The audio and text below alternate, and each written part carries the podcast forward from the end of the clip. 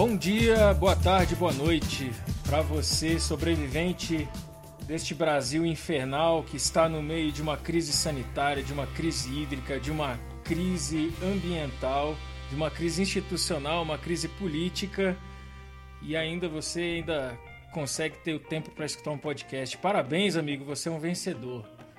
Estamos aqui mais uma vez no podcast Paralelo 15, tratando de amenidades hoje, né? Vamos falar de esportes, é, vamos falar de Olimpíadas, de Paralimpíadas. É, e mais uma vez a gente pegou gosto, né, pessoal? A gente pegou gosto desse negócio de convidados. É, gostamos muito de, da conversa que a gente teve com, com o Cláudio, né? Uma conversa pequena, uma conversa singela de três horas de duração. Vamos tentar diminuir um pouco hoje, né? É, mas vamos, vamos para a apresentação. Olha só, gente, é uma coisa que a gente sempre esquece. Nós temos Twitter, viu? Então eu sou o Bob, meu Twitter é Bob underline Sheldon com S. É... Canhotice, por favor. E aí, beleza, galera? Bom, eu sou o canhotice, tá? Então chega lá, segue, né? Deixa eu chegar nos mil seguidores, né? Pra gente ter alguma repercussão aí, né? Então eu sou o canhotice e tamo aí, né? É, nosso quinto episódio, né? Chegamos no quinto episódio, tomamos gosto, né? Tomamos gosto. A gente, a gente quer ser grande, né? Grande em Taguatinga, grande na Ceilândia. Enfim, é, estamos aí com uma surpresa bacana. Acho que foi uma tentativa de sair desse tema modorrento, né? É Covid, é isso, é aquilo. Então, é, esse episódio tá, foi bem aguardado e eu tô super ansioso para poder trocar ideia aí. Né? Fala galera, boa tarde, boa noite, boa madrugada, bom dia. Aqui quem falou é o Edivan. Se quiser me achar no Twitter, meu Twitter é o Edivan5150, né? Aquele álbum clássico da, daquela banda clássica. É...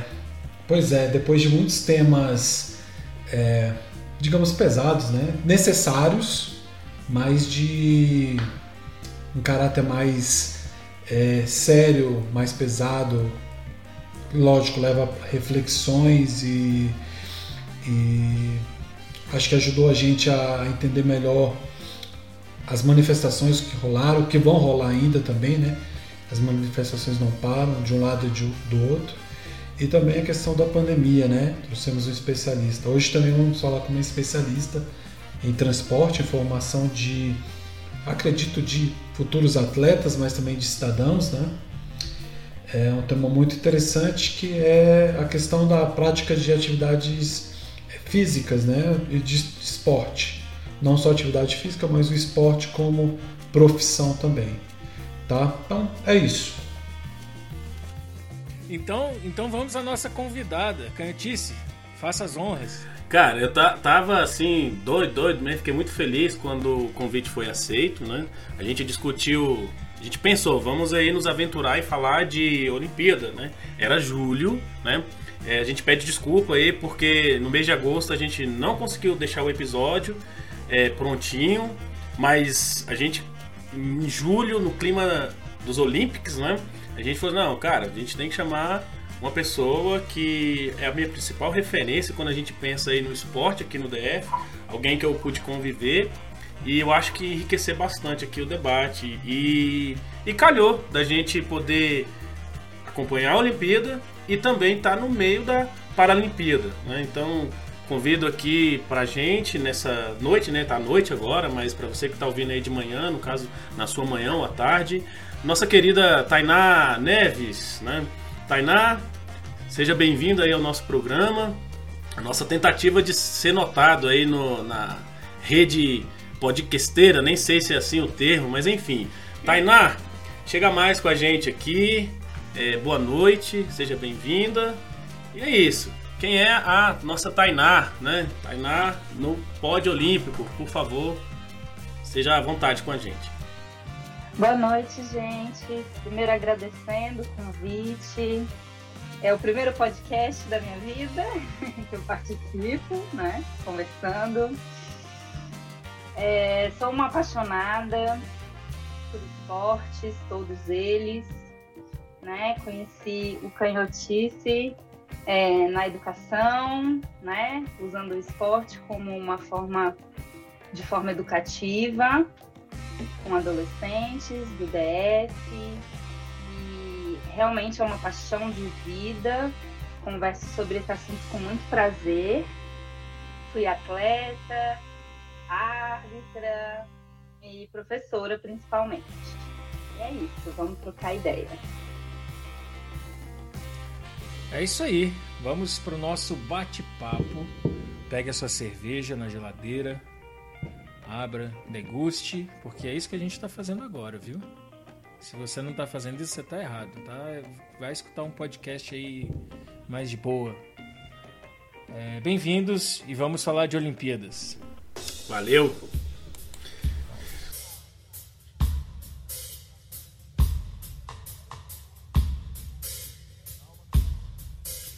Fala, velho. Fala, véi. Fala aí, véi. Fala, velho. Fala, véi. Fala, véi.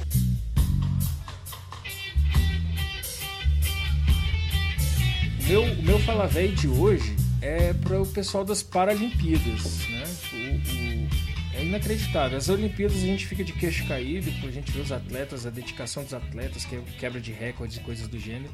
Mas as, as Paralimpíadas, elas são é, emocionantes. Elas são muito mais fortes, no meu ponto de vista, do que as Olimpíadas, porque é mais do que você tá quebrando recordes, é você tá fazendo algo que é pra pessoa já é alguma coisa muito maior, sabe? Do que simplesmente, enfim, e, não tô tentando botar os atletas das Olimpíadas pra baixo, não. O que eles fazem é fantástico, genial.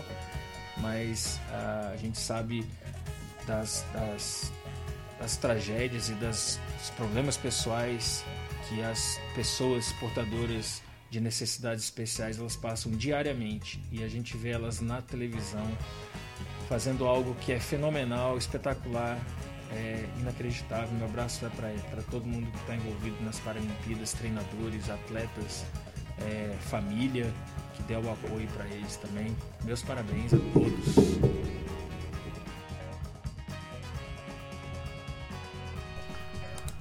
Cara, o, o meu Fala Véi, ele. Assim, é covardia com a, com a outra galera, mas enfim, a gente está na semana da Paralimpíada, da Paralimpíada, eu tô vibrando bastante, então não tem como a gente pensar nesses sujeitos, né?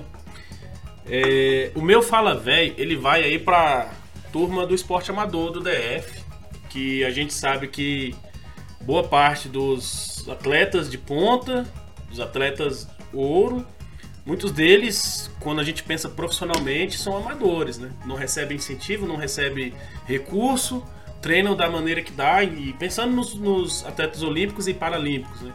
Então, meu Fala Véi, ele vai para essa galera amadora que tá aí no terrão, que tá aí aos trancos e barrancos tentando fazer do esporte é, uma profissão, né? Tá tentando aí chegar longe e a, meu Fala Véi vai para essa turma, né? O atleta amador, cara, é para você.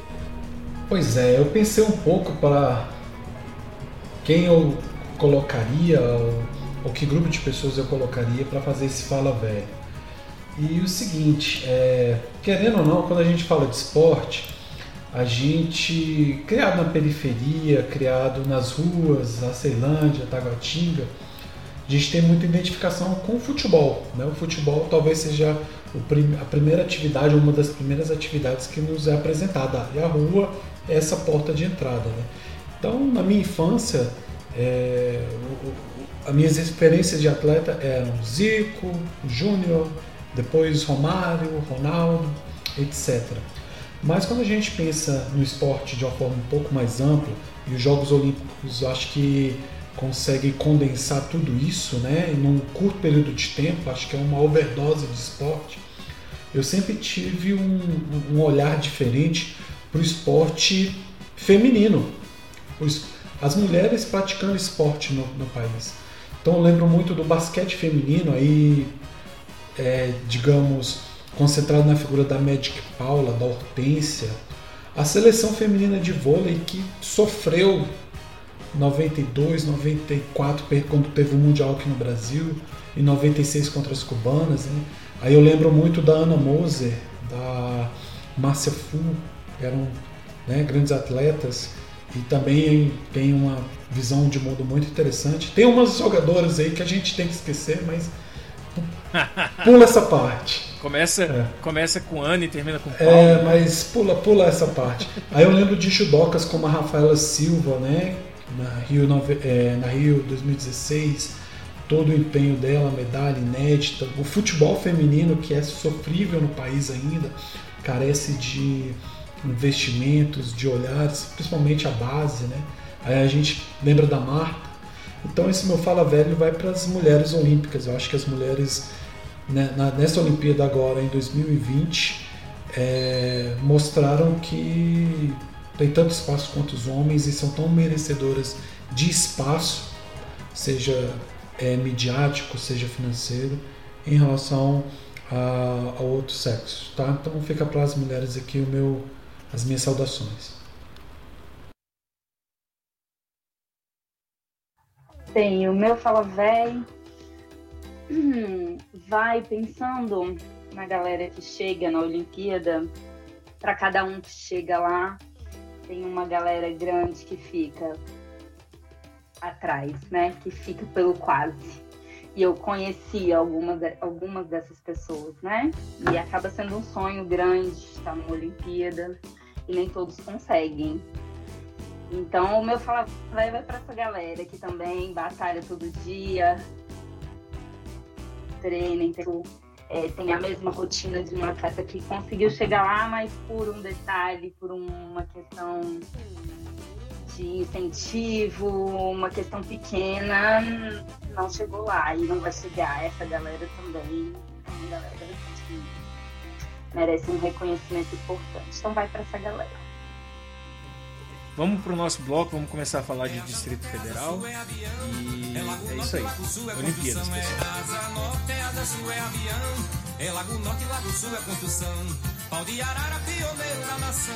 Marco Zero.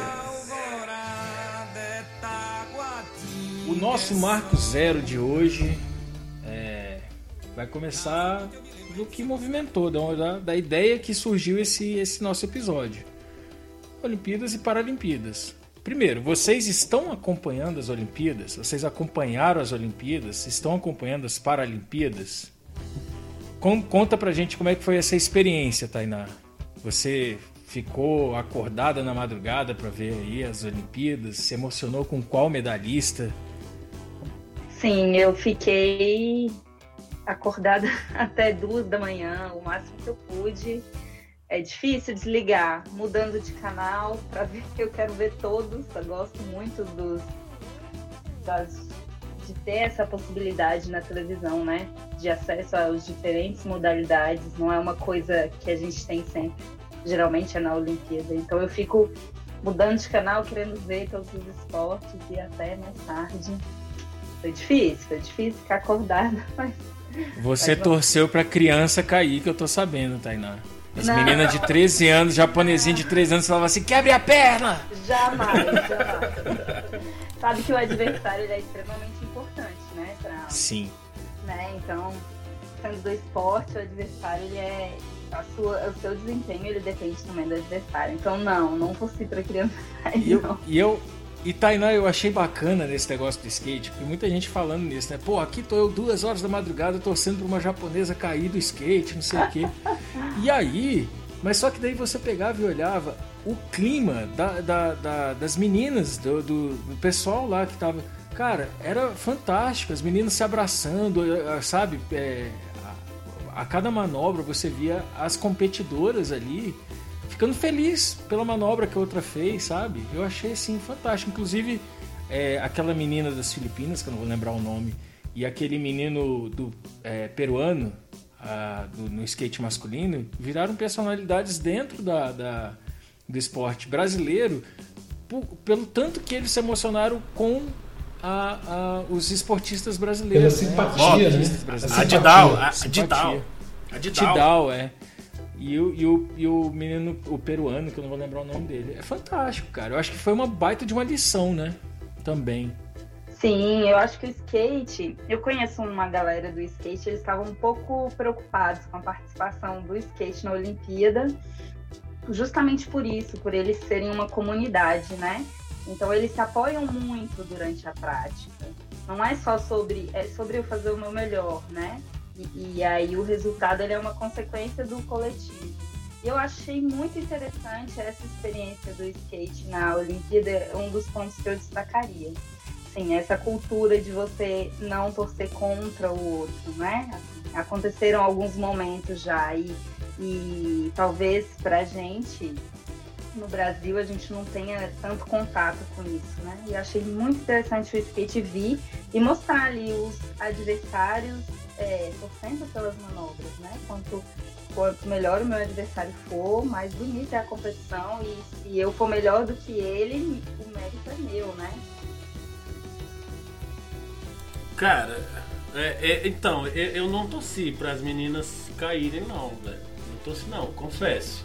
Mas eu vibrei muito vendo é, o, Brasil, o skate, porque é, tem um pouco assim de uma vibe anti antissistema, né? Você vê a molecada lá na rua é, rascada ali com o seu bermudão revoltado, ouvindo Nirvana. Isso é mais anos 90, né? É, a galera ouvindo. Até hoje, é, ouvindo Nirvana, hoje. então o skate tem um, tem um pouco disso, né?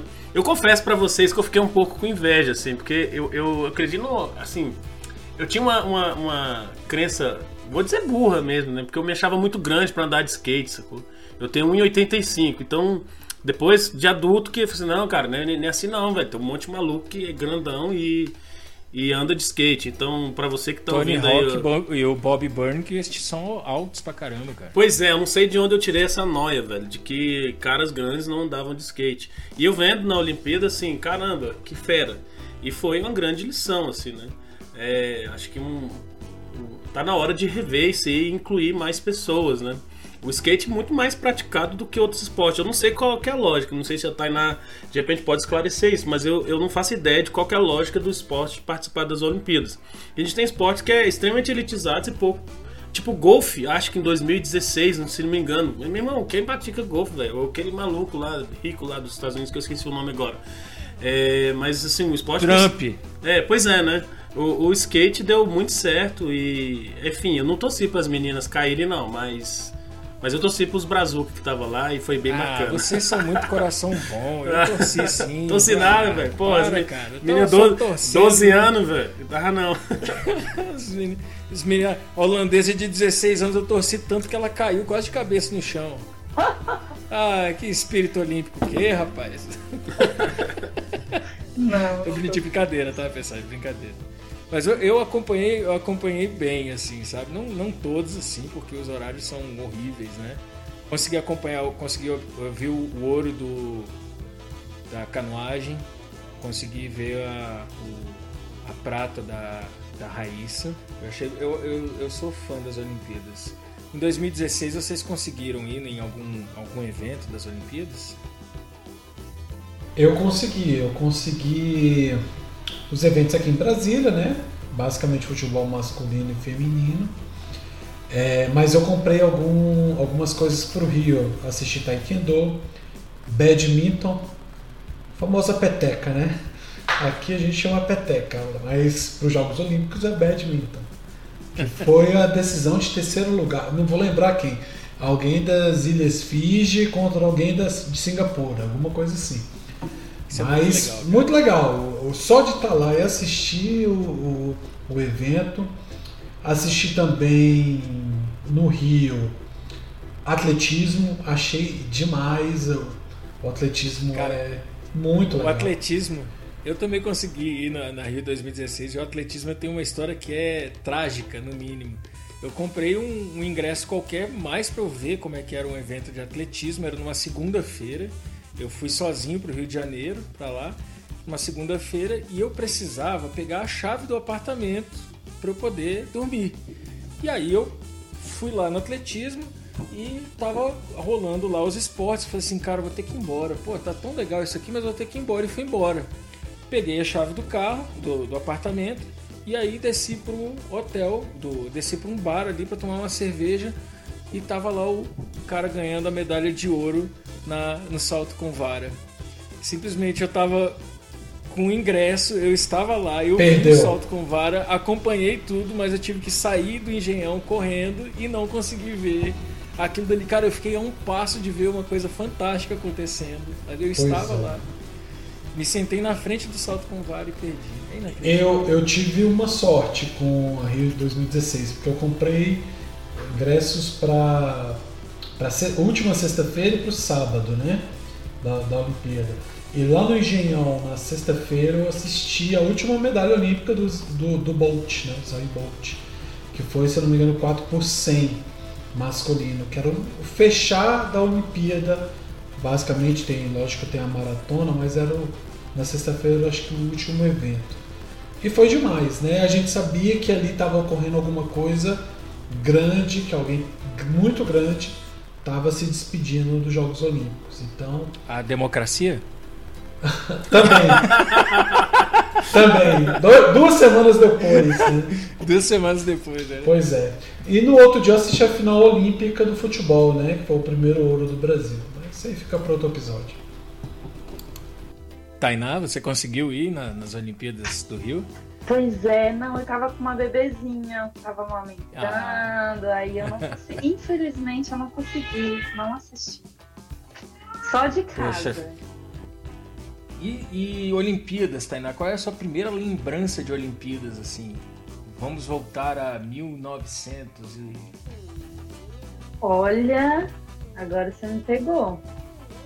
Eu lembro de trabalhos da escola sobre a Olimpíada. Olha que interessante. Mas a Olimpíada. Tem que pensar aqui, gente. A primeira medalha, assim, que eu percebi, cara, que legal, o Brasil ganhou uma medalha, foi em Seul, 88, daquele judoca lá, o Aurélio Miguel. Eu assisti esse, essa Aurélio luta. Miguel. Eu assisti essa luta. Não, eu não assisti. Eu era moleque, bem moleque, né? Mas eu, Eu, eu já tinha meus oito anos. O Brasil ganhava uma medalha, né? E olhe lá. Uma medalha, exatamente. Acho que foi essa, esse foi o ouro. Eu, ass- assim, já antecipando, a minha primeira Olimpíada, assistindo de forma um pouco mais consciente, né? Foi Seul 88. Naquela época, a, a, a gana por ganhar medalha no futebol era enorme. Então, o Brasil tinha um bom time, né? Ficou com a prata. Mas eu lembro muito Perdeu para a União Soviética. União Soviética de virada.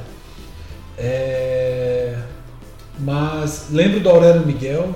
E eh, fazendo essa pergunta para Tainá, eu lembrei a primeira cena que eu tenho da Olimpíada, aquele salto, eu esqueci o nome, mas Ornamental. ornamental, exatamente. O cidadão saltou e ele bateu a cabeça no trampolim e rachou a cabeça, cortou a cabeça. Nossa, Aí ele velho. teve, Nossa, velho. ele teve que passar por uma, um procedimento ali, pontos, né, curativo e tudo mais. Ele voltou e ele ganhou a medalha olímpica. Agora eu não lembro se ele foi ouro ou se ele foi prata, mas eu lembro que esse americano, Greg Louganis, ele voltou e ganhou a medalha. Essa foi a primeira cena dos Jogos Olímpicos que, que me vem à cabeça, em 1988. É, gente, 88 eu tinha um aninho, então. Pô, Tainá, pô, Tainá. 88 eu tava quase indo pra quarta série. Eu lembro que era com um fuso horário muito diferente também. Eu acho que era o vôlei de praia. Então, eu acho que era de Sydney. 2000, se eu não me engano. Como assim, Tainá? Sidney Não, não é possível. Deve ter sido 96, Tainá. Deve ter sido Eu sou de 96. 87, Eu sou de 87, então. Eu tinha aí 13 anos. É, Ah, eu acho que foi 96, hein? Que 96. no, em 96, 96 a Adriana e Shelby ganharam, não foi? Olha, talvez, Ganharam- talvez. Ganharam talvez tenha ouro, sido. foi. foi Atlanta, ganharam né? ouro. Atlanta teve ouro e teve prata. Talvez Cara, tenha sido. vôlei Eu lembro do vôlei de praia. Foi a primeira coisa assim, que eu assisti com interesse, bastante interesse. Eu, eu, eu, particularmente, assim, a lembrança que eu tenho de falar em Olimpíada é de Barcelona, acho que 92, né? Do, do time americano de basquetebol. é, é a lembrança mais distante que eu tenho de Olimpíada. Assim, de referência. Pensar na Olimpíada, é, Barcelona 92, do time é, americano. Não lembro de nome de jogador. Sei que, enfim, Mac John, Magic Johnson e tal. Mas eu lembro assim de ser um time muito bom e que fez muito bonito em 92. Não lembro como fizeram, mas é assim, lembrança sem pesquisar nada, sem dar uma bugada, é o time de basquete dos Estados Unidos. E obviamente em 96 do Brasil perdendo para Nigéria no futebol eu lembro que o Canu, eu jogava videogame e tinha esse jogador Canu e ele fez lá um gol no Brasil de 4 a 3 É a lembrança que eu tenho de Olimpíada. Mas enfim, talvez é porque eu só falou, assisti Globo. Tu falou de Barcelona aí, Canhotice. Em Barcelona, a gente teve o ouro do vôlei masculino, Giovanni, com Tandy, é, o Bernardinho também estava, se eu não me engano, acho que ele era reserva, levantador reserva, alguma coisa assim. É, ou era. Enfim, a gente pode ver isso depois. E isso gerou uma febre. É óbvio que a Tainá não vai lembrar disso, mas a febre do vôlei de 92 foi absurda. Eu lembro que eu era moleque e tinha álbuns de figurinha dos jogadores, a galera entoando canto. Musiquinha, uma... né? Você lembra da musiquinha, né? Lembra? Ai, ai, ai, em cima e baixo, puxa e vai. E todo mundo cantava esse troço em tudo que é lugar. Pôster, revista Capricho Especial dos Astros do Vôlei. Você comprava era também? Inacreditável. Ah, claro, cara. Mas aí. É... E aí, além disso, a, a, o vôlei, além disso, ele gerou também um, um movimento de pessoas se interessando por vôlei. Assim como o Ed Van disse há pouco tempo atrás, Brasil, Brasília, no geral, a gente está pensando sempre em futebol. E de repente as pessoas começaram a olhar para o vôlei. E muita gente começou a se interessar por vôlei. Então, é, também estava ainda é, saindo, criança ainda, né? Então comecei a jogar vôlei no intervalo da, da do, do, do, colégio, né? Então tinha o pessoal que jogava futebol e tinha o pessoal que ia jogar vôlei, movido por essa, por essa medalha, né? É, então aí a gente chega no, na segunda, no outro ponto, né? As, em como o esporte acaba influenciando a nossa convivência, a nossa infância, né? E como que isso também modifica a nossa forma de ver o mundo, né? Tainá, você foi influenciada por quem para gostar de, de esporte? O que fez você falar assim, vamos, quero, quero trabalhar com esporte ou gosto de esporte por causa disso aqui? Ô, Bob, Bob, antes de você da Tainá responder, só lembrando, Tainá, treinadora do atletismo, né? Tainá, primeira pessoa que eu, que eu tenho como referência de treinar atletas, de estar tá ali superando o terrão, né? Superando o terrão, de estar tá com, com sendo negado todas as condições e fazendo um excelente trabalho. Então, assim, a Tainá, o Bob, é do atletismo. E isso é bacana porque eu acho que a gente quer saber, né, Tainá? É, de onde veio, né? Como é que surgiu aí o gosto pelo, pelo esporte e por que foi tão longe, né? Bacana isso, de, de saber onde é que nasceu essa semente aí, de onde surgiu essa semente de você estar tá ligado ao esporte.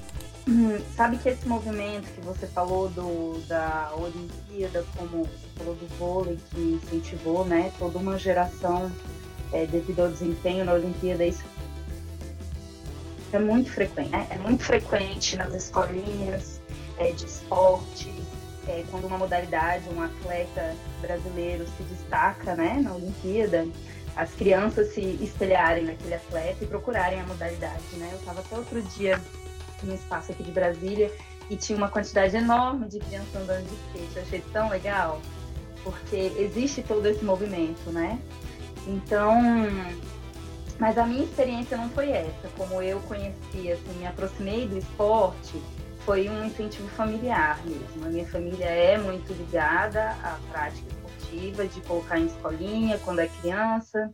E ali eu tomei gosto, é um ambiente muito gostoso para criança e adolescente, né? Então eu fiz amizades dentro do esporte, é, tive o privilégio de estudar perto do CIEF, né? Não sei se vocês conhecem, que é o Centro de Iniciação Desportiva, é, Centro Interescolar de Educação Física. Do, ele é da, da rede pública, né? Ele é da Secretaria de Educação. Na minha época, ele oferecia atividades esportivas no contraturno para os estudantes. Ele acaba mudando um pouco a estrutura de acordo com a gestão, enfim, o governo, mas ele atende, ele é um centro de excelência, assim, em termos de espaço físico, né? Então ele tem pista de atletismo, ele tem é, piscina, tem é, um ginásio, e aí eu tive a, a, o privilégio de estudar perto, né? Então é, eu fazia essas modalidades no contraturno, e ali eu me envolvi mais, é, primeiramente com a natação, depois com o atletismo, e aí é, a, é, desenvolvi amigos, o um grupo de amigos, comecei a viajar para competir. E aí depois que você começa a viajar para competir, é um caminho sem volta. Porque aí você começa a conhecer, sair de Brasília, conhecer a galera do esporte de outros estados. É bem, é um, é um ambiente bem envolvente, né? Você se diverte também. E aí foi assim. O CF tem até hoje, Tainá? Existe. existe sim, ele fica. Uhum, ele fica ao lado do elefante branco, na verdade atrás do elefante branco, né? É um espaço. É um espaço. Eu não tenho como afirmar com certeza como está funcionando esse ano agora, em pandemia e, e antes da pandemia começar, mas na época que eu frequentava e até pouco tempo, ele oferecia parte educação física para o elefante branco e parte para a comunidade, é, em especial para os estudantes da rede pública, atividades é, esportivas de uma forma geral. Né? Então, a minha principal.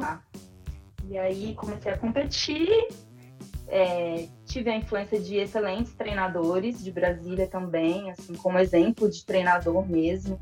Eu vi, eu admirei o trabalho deles e aí passei do da adolescente que, que gostava do ambiente, né, que tinha os amigos, para me interessar naquilo como uma atuação social mesmo e profissional, né, através dessa admiração, especialmente do, de um treinador de atletismo maravilhoso que é o Mingo, é uma pessoa rara assim.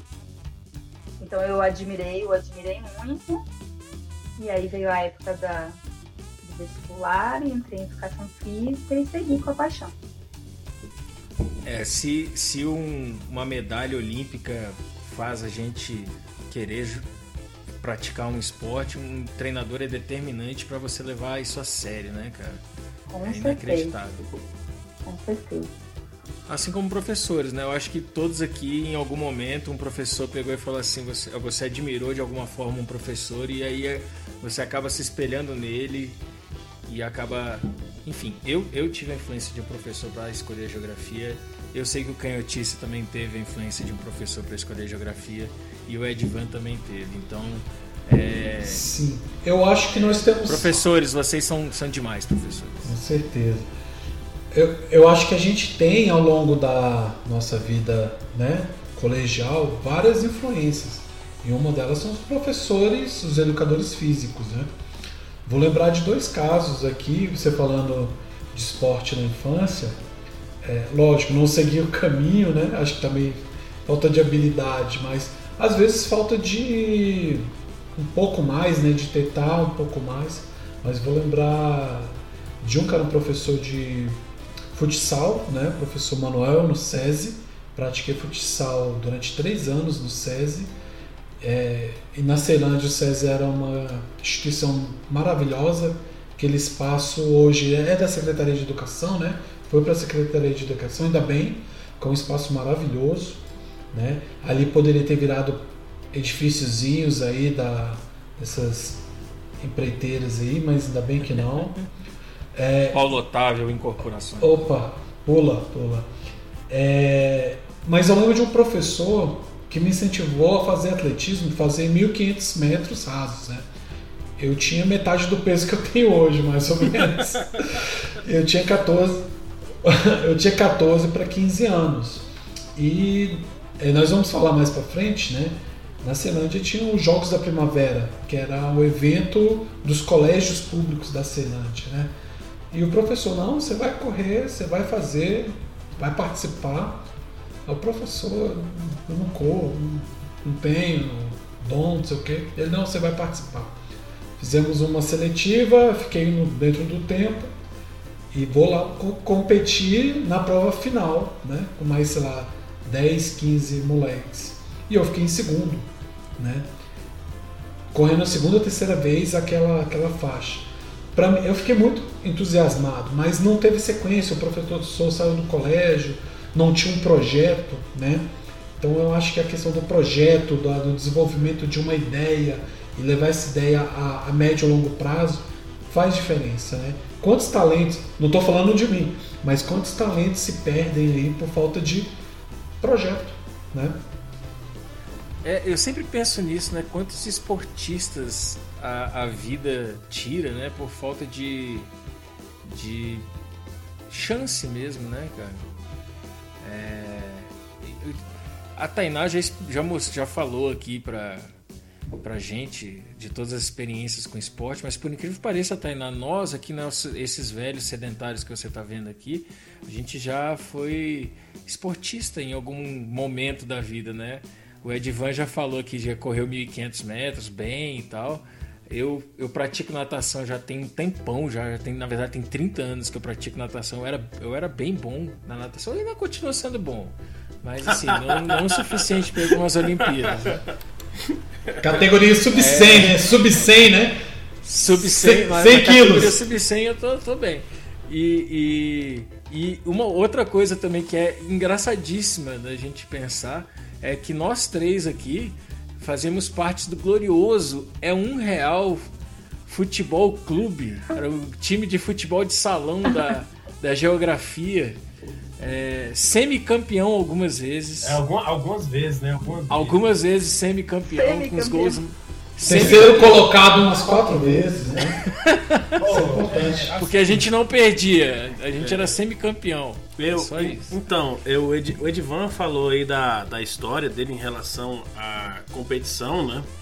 É, eu acho que lembrar dos jogos do Primavera que hum, em Brasília você tem as regionais de ensino e você tem o, os jogos internos, que pode ser aí um, um início da, do adolescente, do, do jovem a entrar no mundo da competição, né? A, a, lembrança que eu tenho é que eu fazia judô lá no início dos anos 90. Na verdade, minha irmã mais velha fazia judô. E o SESI faz, é, cumpria, não sei se cumpre hoje, tá? de repente a Tainá pode é, levantar essa questão, cumpria um papel muito importante para inserir o jovem dentro do, do, do circuito de competição. A minha irmã, eu lembro que ela foi é, faixa marrom no judô e participava de competições, a gente tinha um bocado de medalha.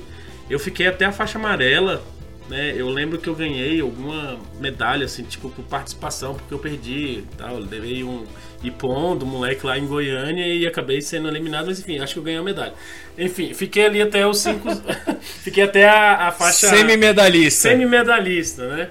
Agora, é, era muito comum as corridas de rua não, assim, tirando a corrida dos reis, eu não lembro mais de outra corrida, mas nos anos 90 eu lembro que era muito comum. No aniversário da Ceilândia, por exemplo, você tinha uma corrida tradicional. Eu ganhei medalha lá. Ganhei medalha, cheguei em quarto lugar, né? Semi-campeão, em quarto lugar. Minha irmã foi, minha irmã ganhou o troféu. Então a gente ainda tinha essa essa vibe de procurar espaços de competição. Pelo menos assim, a memória olímpica que eu tenho na, na minha vida, né? Memória olímpica, né? Entre aspas. Mas é, o SESI foi uma ferramenta importante. O professor Guilherme, né? Saudoso professor Guilherme do SESI, não sei se vocês chegaram a falar, ouvir dele, mas uma gente boníssima que assim era muito querido pela minha família e ele era o nosso treinador de judô. Eu fiz mais ou menos uns 4 anos, né? Cheguei até a faixa amarela. E aí, quando meu pai saiu do sistema S, e a gente acabou saindo também é, da oportunidade de treinar, né? Na época não existia Vila Olímpica como existe hoje, não sei a que pé anda, mas que o SESI cumpriu um papel muito importante, pelo menos a memória que eu tenho de contato com o esporte, tirando o esporte de rua, né, que foi uma das coisas que a gente levantou, é, de assim esportes mais informais, né? Sem estar tá dentro de um circuito. Não sei se Tainá, é, é, como é que é hoje, mas assim, é, eu, a memória que eu tenho é do Sesc ter esse papel muito importante. Não sei se eles apoiam treinadores, eles apoiam pessoas do esporte amador ou do esporte profissional, você sabe me dizer? Olha, eles têm escolas de iniciação esportiva, né? O SESC e o SESI, né? Mas o SESI, ele enfraqueceu, assim, um pouco. Eu acho que tem ainda alguns polos, né? Mas eles fazem parte da base da, do esporte no DF. É, principalmente os CIDs, aí entra um pouco dos Centro Olímpicos, né? Alguns Centro Olímpicos conseguem um trabalho de base importante, é, e o SESC e o SESI entram, assim, em algumas modalidades, como, como essa, essa, além dos clubes, né? Eles entram sim, talvez bem menos do que aquela época. E os professores de geografia, pensando aqui, sempre foram parceiros do de educação física. Então eu acredito que vocês eram do time campeão. Geografia. História e geografia topam as loucuras dos campeonatos. Ah, com certeza. Não é parceria. Não, não, tem, não tem dessa, cara. O esporte é, é, é bom demais. É, Tainá, a, a, gente sabe que a, tua, que a tua experiência, pelo que você contou aqui pra gente, você é, desde cedo estava envolvido com o esporte, você começou a treinar cedo e passou da adolescência para a vida adulta envolvida dentro do esporte. Então você estava é, imersa nesse mundo, né, que é um mundo que a gente desconhece na real que é esse mundo que transforma atletas que são amadores em atletas profissionais, né? Então aqui a gente fala em atletas amadores, são atletas que é, estão basicamente trabalhando em outras, em outras coisas e faz, praticando esporte ali, e o profissional é aquele que vive do esporte, né? Explica pra gente como que é essa transição, como que é, se dá esse pulo, o que faz um atleta sair do meio amador para o profissional? Você consegue mostrar pra gente o que, que aconteceu, como é essa magia? Vamos lá. É, essa pergunta é difícil, mas de uma forma geral, é, tem muito a ver com o apoio né? Tem muito a ver com apoio. É claro que o talento ele é muito importante, mas entre as pessoas que eu conheci, eu conheci atletas olímpicos, né? Conheci medalhista pan-americano e conheci também atletas que tinham esse potencial e que não alcançaram esse resultado, né? Então o que eu vejo, assim, partindo da minha experiência, é, a diferença foi de apoio, foi de é, conseguir sair de Brasília e conseguir é, apoio financeiro mesmo, na verdade, apoio de estrutura para treinamento. Então, a diferença entre o que alcançou um resultado pan-americano, né, e o outro que foi chegou a ser de seleção brasileira, esse um trabalhava, trabalhava para se sustentar, não tinha uma estrutura familiar que o apoiasse né? E o outro ele tinha é, uma estrutura familiar, ele tinha patrocínio, né? Ele tinha pessoas é, que ajudaram ele a alcançar é, parcerias, né? E, e, o outro não, o outro não teve essa articulação facilitada, e aí ele estava meio que sozinho, assim, ele trabalhava, precisava é, se manter sozinho, pagar aluguel, é, enfim. Para quem tá de fora e acompanha a mídia, assim, a gente imagina que é simplesmente dedicação, medalha. Parece que é uma coisa desse jeito, sabe? Então, pela fala que você faz aí, existem muitos outros fatores dentro disso. Até mesmo para a pessoa se dedicar, ela precisa de ter uma tranquilidade para estar tá fazendo aquilo ali. E a tranquilidade ela é a mais não só a financeira, né, de ter um patrocínio para estar tá ali, mas também a tranquilidade, enfim, é, familiar, né? Então, é, feitas como esse, é, pensando no que você disse, a gente coloca é, ainda mais brilho em feitos como o da Rafaela Silva, né? Da, que veio lá da a, gente.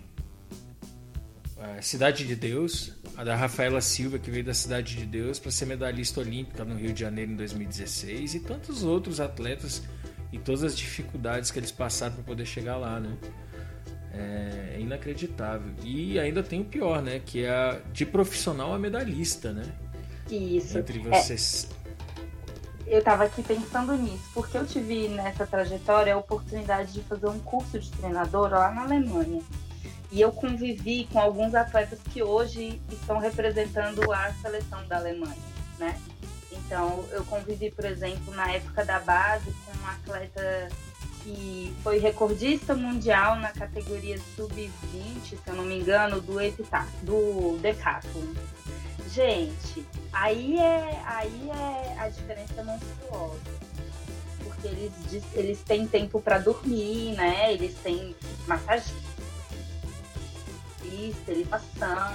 E aqui a gente encontrava esses desafios. O, o atleta do Distrito Federal batalhando por um lugar para ele fazer o treinamento de força dele, né? E lá não, lá ele tem toda uma estrutura, ele tem um massagista na equipe, ele tem fisioterapeuta, né? Ele tem no plano de treinamento dele um horário para dormir.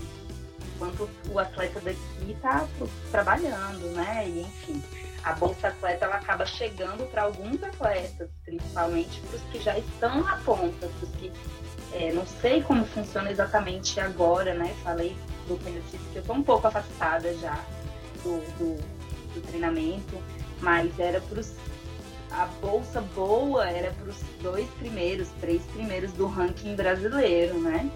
E, e, você for pensar numa estrutura de treinamento, numa equipe, como a equipe é formada, a gente precisa ter atletas competindo entre si, se estimulando e, e, e uns ah, 10 atletas recebendo incentivo financeiro.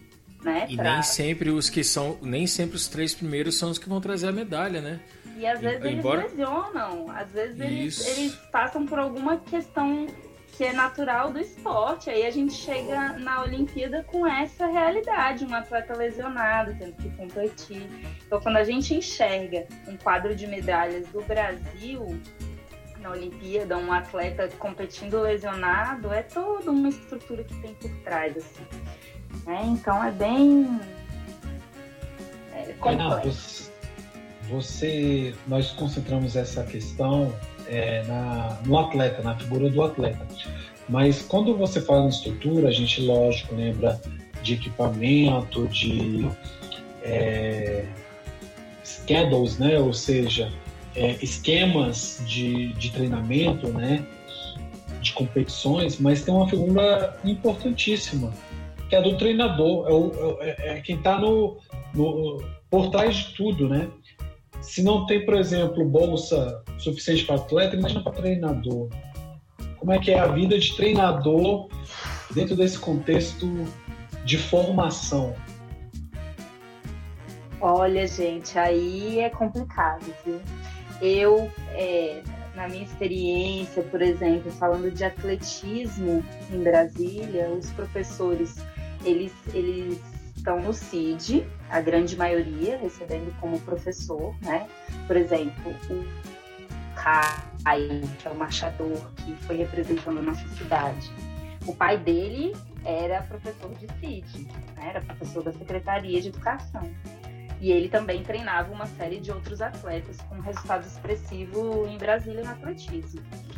E os que não estão na, na Secretaria de Educação, cara, eles vivem de projeto. Tem um projeto do Joaquim Cruz, né, por exemplo, que, que é incerto, que depende de apoio, que depende do governo que está entrando, né? Então é incerto. O treinador ele faz porque ele ama.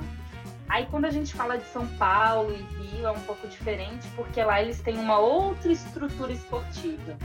Né? Eles têm os municípios com uma verba municipal, aqui a gente não tem isso. Brasília fica, fica mais pela Secretaria de Educação mesmo, gente. E os clubes são expressivos, né? Lá no Rio de Janeiro, São Paulo, você vai ter clubes grandes, né? é, não sei, a gente pode pegar os do futebol mesmo. Eles também têm equipes de atletismo, também tem outras equipes. Então, então tem dinheiro envolvido nisso, né? Na, na parte mais privada. Em Brasília, não, né?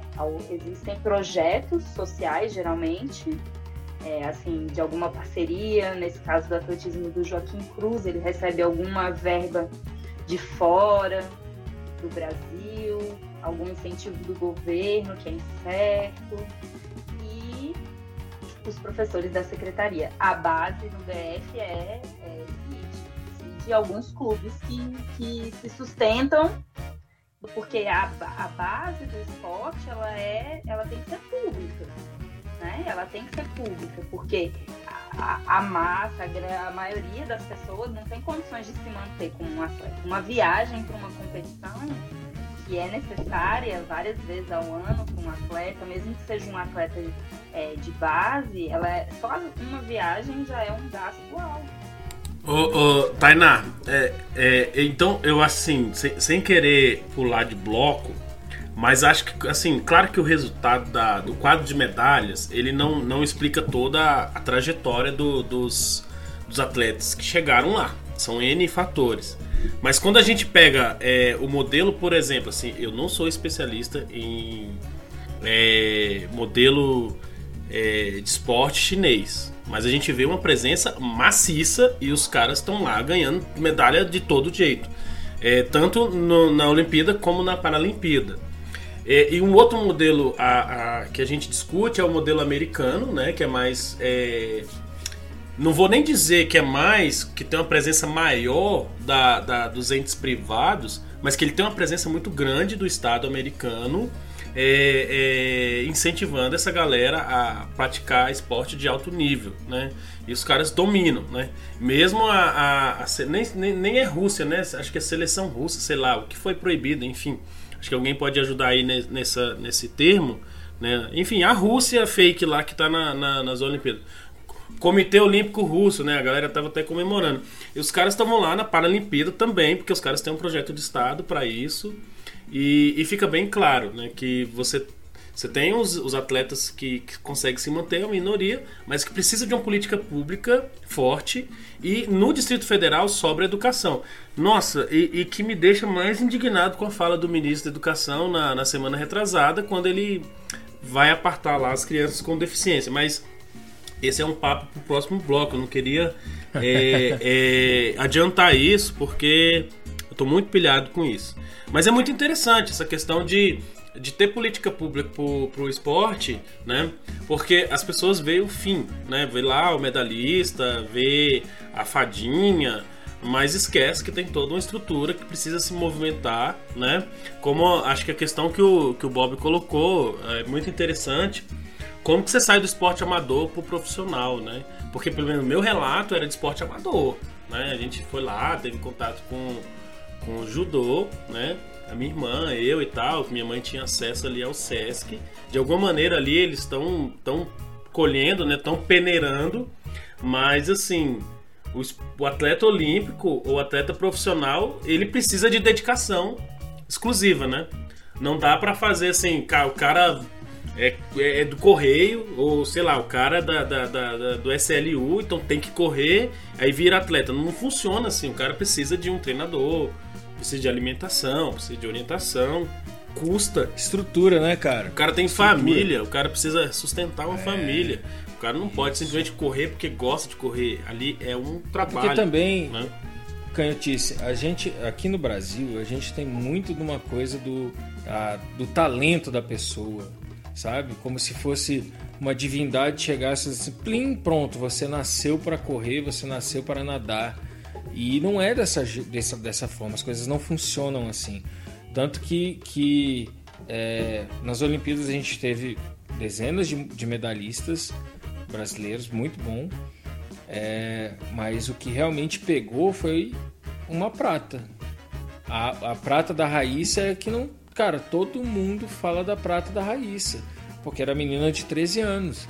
Então parece que ela simplesmente puf, foi tocada por uma divindade e ela estava ali pronta para estar tá É, e não, cara, você consegue ver vídeos no, no YouTube dela, ela, ela com 7 anos ela fazendo backflip. Cara, ela tem exemplo. patrocínio tá da Nike, velho. muito. Ela tem patrocínio da Nike. Patrocínio da Nike. Então é atleta Ela tá profissional, muito tempo apesar de nova, isso, né? Exatamente, é. Mas você tem uma É, outra eu- galera, por exemplo, é, eu não sei se eu vou estar, desculpa galera, não sei se eu vou estar adiantando o pauta, mas vo- você vê uma galera incomodada com o pessoal que tá fazendo lá, é, nem sei dizer isso, mas que tá saudando as forças, continência as, as forças armadas, mas precisa de grana, velho. O esporte precisa de treinamento. Então há uma diferença do que a gente falou antes, né, de esporte amador pelo que a Tainá levantou do esporte profissional, cara. Precisa. Cara, como que compara um maluco que tá na, na, na Alemanha? Interessante que falou da continência, sei lá como é também, mas o, o apoio, né, para os atletas é, terem alguma carreira, né, digamos. O esporte ele é uma carreira curta, de uma forma geral. Tem se prolongado com, com avanço científico e tudo mais, mas é uma carreira curta. Então, o, o militarismo ele surgiu como uma alternativa e é uma ideia que veio de outros países, inclusive da Alemanha. né? Na verdade, lá na Alemanha, o que eu acompanhei ele, o funcionalismo público, de uma forma geral, os atletas são funcionários públicos, alguns militares. né? Então, veio também para o Brasil essa ideia, alguns atletas são militares, porque é uma forma deles eles terem uma profissão, né? Além aquilo, o esporte não acabar quando a carreira esportiva acaba, né? Ele, ele continua uma carreira profissional. Muitos conciliam a universidade com é um apoio universitário, então eles conseguem fazer a faculdade é, com bolsa atleta, mas eles não, não eles se dedicam ao esporte. Então, quando a carreira esportiva encerra, e nem sempre o atleta consegue planejar, no caso da. O Bolt planejou muito bem o encerramento da carreira dele.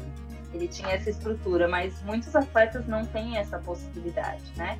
Então eles acabam o espor, acabam a carreira esportiva e eles se veem assim, o, o que, que ele vai fazer, né? Se ele não construiu, se ele não, se ele não construiu um, é, ele- geralmente não há tanta, tanta, tanto recurso financeiro para ele construir uma planejar o futuro dele, geralmente não tem, eu falo do atletismo, é muito raro, ele, ele se vê numa situação difícil. Então, é, a associação do esporte ao, ao militarismo aconteceu nesse contexto. Eu vi acontecendo nesse contexto. Muitos atletas, quando alcançavam um, um certo rendimento, eles passavam por um processo seletivo para se tornarem é, militares e representarem o Brasil dessa forma. E é o único incentivo que eu sei nesse sentido, né? Lá fora eu sei que eles, eles é, compararia aqui ao Detran, né? Muitas vezes a, a polícia por ter essa característica física, né? De, de, de destaque na, na área física, é, mas Detran, enfim, outras áreas do funcionalismo público é, é, acabam contratando, né? Os atletas. Eles passam por um concurso específico e se tornam, depois da carreira esportiva, eles têm essa liberação, então eles, eles recebem o salário de funcionário público para representarem o país. E depois que a carreira esportiva acaba, eles estão ali é, com a carreira definida, assim, para continuar trabalhando. Essa... Muito interessante isso, hein? Muito interessante. Cara, muito legal, porque eu não tinha pensado na questão de carreiras civis, né? É, pra mim é uma novidade. É, só- a gente só pensava na carreira militar, enfim, por ser um, um- um- um percurso muito específico, né? Mas muito bacana, pensar em possibilidades civis até seria mais interessante, né? Porque na- eu não tenho nenhum problema e não me incomoda nem um pouco a galera fazer continência. Nem um pouco mesmo. Porque eu penso no- na questão da sobrevida mesmo. Da galera ter um- uma profissão, é uma carreira curta, né? E- Eu não tenho problema com, com o programa, não. Eu tenho problema com militarismo. Mas Sim, é é, sim, sim, é uma discussão, é uma discussão para outro, outro episódio, né? Maravilha, maravilha. Mas, gente, va- vamos fechar o nosso bloco. É, a gente já falou do, do- de como sair do amador pro profissional e como sair do profissional pro medalhista. E aí a gente vai chegar nos medalhistas de Brasília, que saíram de Brasília. Não só medalhistas, atletas interessantes. Não sei se vocês sabem, né? O Distrito Federal é uma das quatro UFs, né? Unidades Federativas, que tiveram melhores do mundo no futebol, né? Então a gente teve o Pelé em Minas Gerais, que é mineiro.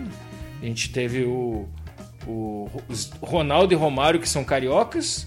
O Ronaldinho Gaúcho, que é gaúcho, né? Óbvio. Então, e a gente teve o Kaká, que foi o melhor do mundo em 2007, que nasceu aqui no glorioso Gama, Distrito Federal, né? Então, a gente tem o melhor do mundo no futebol para chamar de nosso, mas aqui nós não estamos falando de futebol, estamos falando de Olimpíadas. E aqui a gente pode citar a senadora, hoje senadora Leila, né? Que foi medalhista. Cara, é excelente jogadora, mas não tá com nada no Senado, né, velho? Tá Queria... com nada no ela Senado. podia dar uma cortada. O que, que foi eleita, é, né? Pô, cara, cara, podia estar uma cortada lá na CPI da Covid, né? Leila, por favor, faça esse ponto, velho. É, mas a gente pode falar também da Paula Pequeno também, que é brasiliense e foi medalhista olímpica em Londres, se eu não me engano. A gente pode falar da atual, da porta-bandeira desse ano, em 2021, em Tóquio, a Kathleen Quadros, Cara, que eu achei uma pena, medalhista. hein, velho? Meu irmão, achei uma Nossa, pena, né, velho? A, a derrota dela foi terrível, né, cara? A gente pode falar do Bruno Schmidt, que também foi medalhista de ouro no ano, no, nas Olimpíadas do Rio e que esse ano foi eliminado por um país, é, acho que foi Bielorrússia, não foi? Os, os, nossos, os nossos, nosso vôlei de praia foi eliminado por, um, por, um, por países que não tem nem praia. Pra, acho que foi a Letônia, não? Letônia, Lituânia, né? a Tandara também, brasiliense. a Tandara também brasiliense no vôlei. E para mim, o grande, olha, eu sempre quando vou falar de esporte em Brasília, é o cara que é, eu falo assim, cara, esse eu tenho orgulho. E sempre que eu passo na frente, na porta do Centrão aqui em Taguatinga, e eu já disse isso para as minhas filhas, nesse lugar, no Centrão, na, aqui em Taguatinga, saiu daqui uma medalha olímpica. É o Joaquim Cruz, né? Joaquim, Joaquim Cruz nas, nasceu aqui em Taguatinga, é, começou a, o treinamento dele aqui no Centrão, um técnico, um técnico, um professor, né, Tainan? Olhou para ele e falou: Esse menino tem futuro. Ele era jogador de basquete, inclusive, viu? O Joaquim Cruz era jogador de basquete. E começou a correr, botaram ele para correr num lugar melhor. Ele foi correndo melhor, melhor, melhor, melhor, melhor. Em 1982 ele bateu o recorde é, juvenil da distância de 800 metros. E o pessoal dos Estados Unidos abriu o olho, então ele já tinha um técnico, ele já tinha o entre aspas talento. E aí ele foi colocado num lugar onde ele tinha condições para treinar e melhorar. Ele foi para os Estados Unidos. E lá ele treinou de 82 a 84 e trouxe para nós a Olimpíada, uma das Olimpíadas com a narração mais emocionante que tem, hein, cara? Se vocês entrarem no YouTube agora e colocar é, medalha de ouro do Joaquim Cruz, vocês vão ficar de cara com a narração. É muito, cara, é inacreditável. A narração, a emoção do Luciano do Vale, né? Exatamente, ele mesmo. E veio daqui, da vizinho meu, praticamente, né? Tá, onde eu morei a minha vida inteira. É, e hoje ele é treinador lá nos Estados Unidos. Ele foi treinador, inclusive, da equipe paralímpica das, nas Olimpíadas de 2008 e de 2012. Não sei como é que ele está hoje, se ele está treinando alguma coisa. Mas ele saiu da rua, né, do esporte de rua, foi para o esporte amador, dentro de uma escola, um treinador, um professor, tal qual a Tainá aqui, olhou para ele e falou: Esse menino tem futuro. Ele começou a fazer provas melhores, melhores, melhores, conseguiu se dedicar ao esporte. E aí alguém foi lá e pensou ele, botou ele dentro de uma estrutura e ele trouxe medalha pra gente. O recorde olímpico que ele bateu em, 1984 perdurou até 1996, ou seja, eu já era vivo em 84 e vi o recorde mundial e lá em 96, quando a Tainá já era viva, foi o que foi bater o recorde do Joaquim Cruz. Eu tenho um orgulho danado dele. Cara, e o é interessante é dele é que ele trouxe um projeto, né? Ele tem, ele é um dos, dos, Ele é importantíssimo no atletismo no DF, porque ele tem esse projeto que se desenvolve em várias cidades, né? Em Sobradinho, se não me engano, na Ceilândia é, e na Samambaia. Não tenho certeza onde estão agora, mas ele tem essa. Inclusive, é, ele consegue esse, esse patrocínio de fora, né? Uma parte da verba do projeto do Joaquim Cruz não é ela, ele consegue lá nos Estados Unidos. Então ele tem, ele tem, ele não parou, né, nesse desenvolvimento pessoal, ele trouxe também para o esporte da cidade. Ele é realmente importantíssimo no, no cenário do DF. O que a Tainá mostra e o que o o Bob comentou, assim, para mim deixa mais claro o, o, que, o que eu imagino, o que eu penso sobre a questão do esporte. A questão, a, a palavra pode parecer mágica, mas ela é bem traduzível, ela é bem conhecida. Projeto, né? Quando a gente tem a questão do projeto, você consegue até superar, digamos, limitações, consegue aquelas questões pessoais que foram colocadas, que são dificultadores, são elementos que atrapalham, mas o projeto talvez seja o, o, o elemento que liga a, o, o esporte como atividade lúdica para uma atividade profissional. Né? Não vou nem falar que é a questão da medalha, é, porque a, medalha, querendo ou não, só existem três, né? É, mas o esporte acho que é muito maior do que isso. Então o projeto muitas vezes é o, é o, é o cimento necessário para se ligar às coisas. E quantas pessoas, a gente citou, você citou aí, o Bob, seis, sete, oito grandes atletas é, nascidos, criados aqui no Distrito Federal. É, mas quantos milhares, vamos colocar, é, Brasília, DF e outros estados são perdidos porque faltam projetos, faltam é, é, esse cimento que muitas vezes é simples, é uma pista, é uma piscina, é uma quadra e que faz tanta diferença. E aí, isso que você falou dá pra gente puxar uma coisa que, enfim, é, é, sou até bizarro. A gente conversando com a, com a, Tain, com a Tainá aqui antes de começar o episódio, é, e eu desconhecia a idade da Tainá, né? É, eu peguei e falei assim, Tainá, você lembra do projeto de Olimpíadas de Brasília em 2000? E ela não sabia, né? mas eu acho que é mais fruto por conta da idade mesmo, né? Para nós aqui que passamos a década de 90 entrando na adolescência, a, esse projeto Olimpíadas 2000 em Brasília movimentou a cidade, né? Aquela esperança de ter umas Olimpíadas não só em Brasília, como no Brasil, né? Que era um fator completamente inédito. Então você imagina que a gente passou por é, Barcelona 92, depois é, Atlanta 96, que foram eventos que pararam mesmo, viu, gente? Pararam, a gente parou para assistir isso daí. E de repente a gente tinha a possibilidade das Olimpíadas serem aqui em Brasília. É... O, o Edvan separou alguns, é, alguns, eu vou alguns links, algumas reportagens. eu vou. nós assim, vamos disponibilizar gente... esses links, tá? No, no stories do, do episódio. Mas eu vou falar uma coisa, eu vou fazer, eu vou falar algumas coisas que eu lembro da época, né? Porque quando o projeto saiu, se não me engano, em 1992, eu já tinha 12 anos. Então era aquela, aquela coisa, pô, Brasília, sede olímpica em 2000. Caramba, que legal. Brasília, cidade do futuro. Cidade do futuro. E Sediando eu, as Olimpíadas eu lembro de duas, século XXI. Eu lembro de duas coisas assim. Quem é daqui conhece a UNB vai entender um pouco do que eu estou falando. Eu lembro que a conversa inicial era: olha, o Centro Olímpico será o, o Centro Olímpico da UNB, né? Os prédios, os edifícios onde ficam os alunos serão será a, a base dos atletas, né? E ali a gente vai construir um estádio, vamos construir. E eu, eu não conhecia o NB à época, eu tinha 12 anos, né? Eu, caramba, que legal. Aí mostravam, mostraram reportagens e várias reportagens.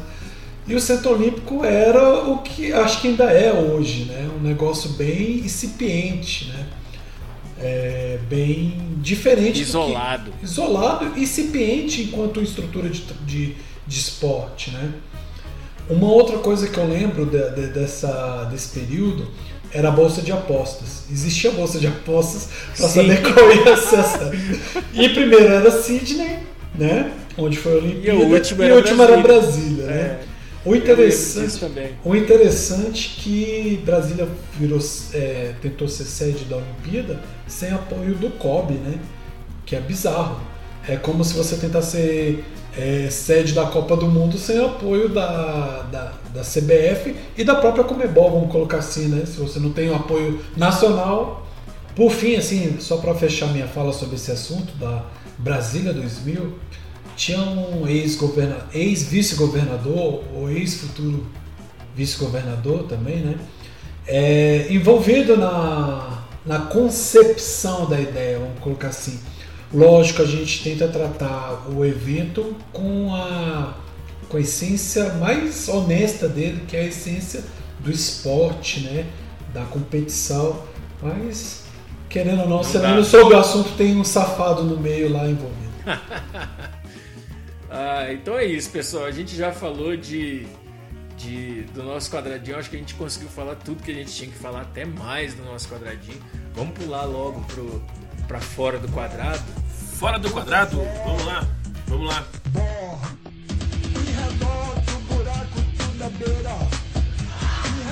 Fora do quadrado.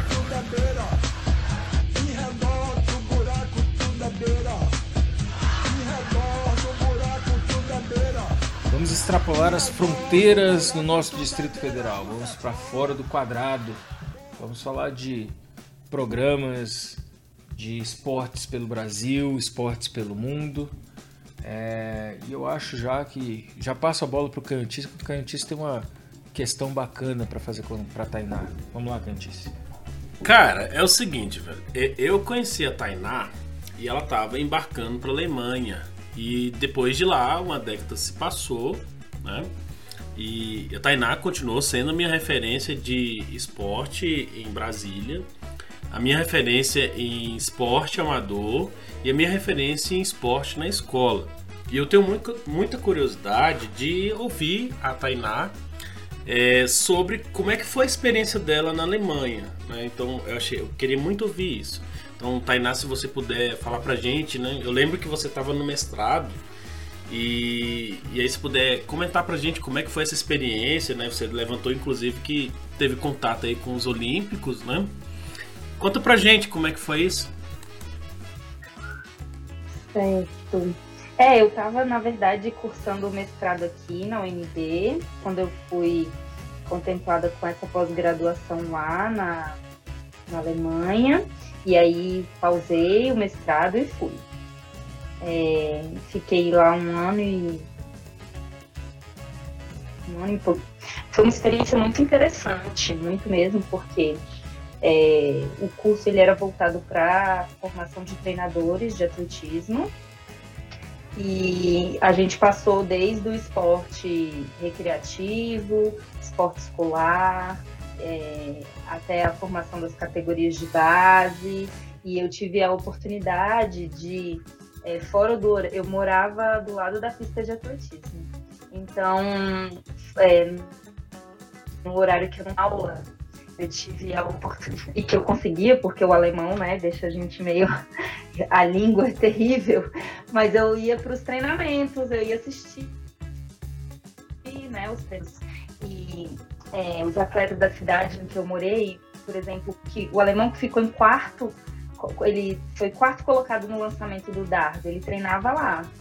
Né, o atleta do Decato também, acho que ele foi o primeiro ano dele na Olimpíada porque ele era novinho, mas ele foi é, ele foi recordista mundial no sub-20 ou sub-23, se não me engano, também estava lá novinho ainda. Acho que ele era sub-17 à época. e uma outra menina do salto em distância também, que participa das competições mundiais. Eles estavam todos na época de formação, então eu pude acompanhar os treinamentos, ver como isso se dava lá, né? E, e, todo esse contraste com o que eu já tinha visto por aqui. Foi uma experiência bem, bem importante, eu acho, na minha formação. É, também a, a, forma como o esporte é tratado nas escolas, né? As universidades são abertas é, para as escolas utilizarem os espaços. É, tive a oportunidade de assistir competições de atletismo de várias escolas acontecendo lá na universidade. É, as universidades são realmente pontos de, de prática esportiva da comunidade toda. Bem, foi bem interessante, foi uma experiência única.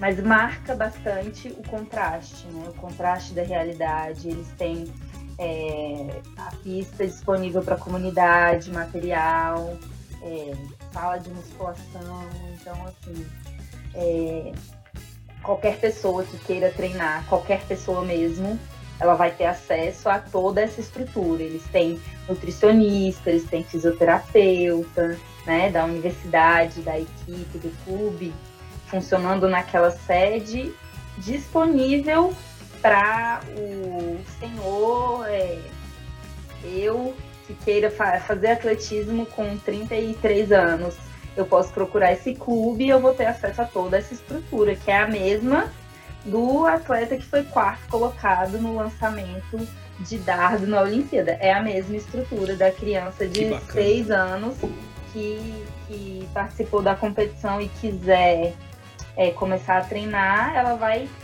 ela vai conviver com aquele atleta no ambiente de treinamento. Então é muito diferente. E isso acaba se refletindo no quadro de medalhas, né, Tainá? Com certeza. A Alemanha, a Alemanha, ela tem uma população de ah, são 83 milhões de habitantes na Alemanha. O Brasil tem 212 milhões de habitantes. É, o total de medalhas do Brasil nessas Olimpíadas foi de 21 medalhas, sendo 7 de ouro, enquanto da Alemanha, que tem menos da metade da população brasileira, teve 37 medalhas, sendo 10 medalhas de ouro, né? É, afeta toda a cultura esportiva do país, né? Eles assistem, eles assistem o atletismo, né? Então eles conhecem os atletas não só no momento da Olimpíada, eles acompanham a trajetória. É, é toda uma cultura diferente afeta. E a gente tem que falar também, uma coisa que a gente não abordou em nenhum momento até agora, é o esporte como é, índice de qualidade de vida também, né? Uhum. O esporte como uma coisa para melhorar a mesma qualidade de vida. Se você tem pessoas com, é, enfim, que praticam esporte, você tem uma menor, menor índice de a, ataque cardíaco, é, é doenças crônicas de uma forma geral, né? Doenças crônicas, exatamente. Né? Então a, a prática do esporte ela não é só para o medalhista, né? A prática do esporte, como você disse, para o senhor, um senhor de 40 anos como eu que quer praticar um esporte, tem uma coisa ali para poder estar tá fazendo, né?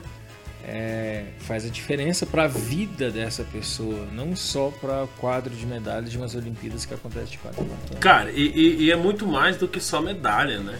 É, é, é toda uma, uma, uma questão de, de, de, índice de desenvolvimento humano, né? Mas assim, é, Tainá, quando você pensa na Alemanha e essa facilidade para o sujeito acessar esses espaços, assim, cara, sei lá, eu fiquei pensando, eu fiquei pensando, assim, tipo, porra, é possível aqui, sabe? Tipo, nós temos condições de fazer uma quadra, nós temos condições de contratar é, pessoas ali é, para dar suporte. Pensando nos milhões que a gente gasta com N serviços de dívida pública, de financiamento, de pagamento de dívida, enfim, com N orçamentos que a gente tem, é possível a gente conseguir chegar numa, numa realidade da Alemanha? Qual, qual, qual que é a sua opinião? É possível? Porque às vezes a gente olha assim, meu irmão, a China ganha medalha de todo mundo os Estados Unidos com milhões, com empresas milionárias, ganha. Será que é possível a gente chegar? Será que é tão distante assim?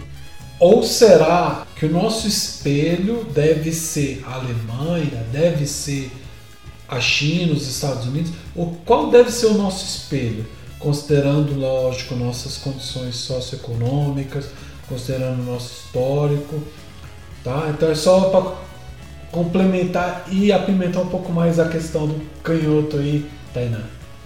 Certo. Eu diria que sim, é possível, nós temos riqueza suficiente para construir essa estrutura. É... Mas eu defenderia o esporte escolar, né? É... O caminho seria mais esse, eu acho. O que eu vi lá de clubes, de universidade, eu defenderia o esporte escolar, eu defenderia no Brasil a a valorização do esporte na escola. Nós não temos é, essa estrutura bem definida. Quando a gente fala de DF, nós tivemos há poucos anos as quadras das escolas cobertas e a gente está falando de quadra, que é uma estrutura para futebol, handball, vôlei e basquete. Quando a gente tem toda essa estrutura, né? Quando não é só o futebol, o futsal no caso. É, então, antes, se fosse para eu defender um investimento, eu defenderia o investimento no esporte escolar. Porque quando a gente fala do desempenho na Olimpíada, ele envolve, primeiro, que os nossos, os nossas crianças, os nossos adolescentes, eles tenham acesso às modalidades esportivas, né? É, antes, eles conheçam as modalidades esportivas. Isso é papel da, da, eu acredito que é papel da escola da família também, mas de estimular, de apresentar, mas em muitos casos é apenas da escola, só a escola vai ter condições de, de fazer essa oferta. Então, eu acho que o primeiro investimento, antes de em grandes centros, como foi o que eu assisti lá, seria na escola, em material, é, em profissional, porque o profissional de educação física é, ele recebe uma formação mais generalista, né? Assim, não que ele não tenha a capacitação para passar pelas modalidades de uma forma básica, mas a estrutura hoje, por exemplo, que tem os CIDs, que são centros de iniciação desportiva no DF, oferecido pela Secretaria de Educação, ele é restrito, ele não atende a toda a nossa comunidade. Então a gente precisa oferecer isso para os meninos, para que eles, e meninas e meninas, que eles tenham acesso a todo, eles tenham a possibilidade de provar, de experimentar e de conhecer as modalidades esportivas. Aí a gente vai estar tá construindo é, um sujeito que, que, que sente prazer na atividade física, primeiramente, e a gente investe em saúde de uma forma geral e é quando a gente vai ter contato com os talentos, quando a gente vai ter contato com aqueles que não são tão talentosos, mas são dedicados e também se tornam atletas olímpicos, não são só os talentosos, são os dedicados também. É aí. É aí que está o grande, na minha opinião, o grande investimento, ele aconteceria aí. É uma parte do que acontece nos Estados Unidos, com uma visão é mais. Ai, gente, me ajuda aí. Uma visão mais comercial do atleta como. como Produção e série. ídolo. Hã? Desculpa, eu não ouvi. Produção e série. Eles isso, isso, isso, isso. Lá eles têm. Sim. Lá eles têm essa visão de construir é, um grande ídolo, assim. Né? Eles têm o esporte na escola para construir aquele atleta, aquela imagem que a gente vê do atleta que é famoso dentro da escola e tudo mais. Mas essa estrutura funciona muito bem para captação de, é, para o desenvolvimento de atletas. E eu iria além, eu iria na formação de, da cultura esportiva, né? Que, que envolve muitas questões que não são só físicas, né? São questões. É, o esporte ele tem essa capacidade, ele tem essa de mostrar um mundo pro, pro menino, né, para o adolescente. A experiência ela não é só de treinamento, ela é uma experiência tá, de não. autoconhecimento e tudo mais. Cara, você, você falou uma frase, uma, um, você citou um negocinho para mim que é fundamental: construção do atleta. E eu achei isso fantástico, porque a construção do o atleta ele não surge do nada, né? Sim. Você tem que ter um incentivo você tem que estar tá mostrando para ele quais são os caminhos, tem que mostrar também que é um, um caminho até onde eu sei, até onde eu vejo. E outra coisa também que você falou que é a primeira coisa é você mostrar para a criança, para o menino, que ele, que ele tem prazer naquilo dali, né? Mas, mas essa questão da construção é muito importante, porque a construção não é só você pegar o menino e dar uma bolsa atleta para ele. Você tem que estar tá mostrando o caminho das pedras, incentivando ele para que ele faça aquilo, para lá na frente você estar tá pensando em outro tipo de, de programa, né, para poder estar tá incentivando ele, estar tá continuando aquilo e estar tá trazendo ganho não só para ele, não só para ele, mas para o país como é, um todo. E o ganho muitas vezes não é o ouro, né? Não é o não ouro, é, longe não é disso, né? Por exemplo, nós estamos aqui conversando com a Tainá. A Tainá se envolveu durante muito tempo com esportes, é, se formou, graduou em cima disso, né? Depois pensou num mestrado, numa pós-graduação e trouxe essa experiência que ela teve dentro do esporte para dentro da profissão dela. Né? Ela não precisou botar uma medalha, embora aqui ela esteja com uma medalha de prata no pescoço, né? Ela não precisou de uma medalha para para ela demonstrar o, o, tanto que o esporte é importante para a vida de uma pessoa. Né? Esse é o ouro para os alunos Tainá. Esse é, é o ganho para a sociedade. E, Edivan, eu, eu sem, sem querer atropelar, né?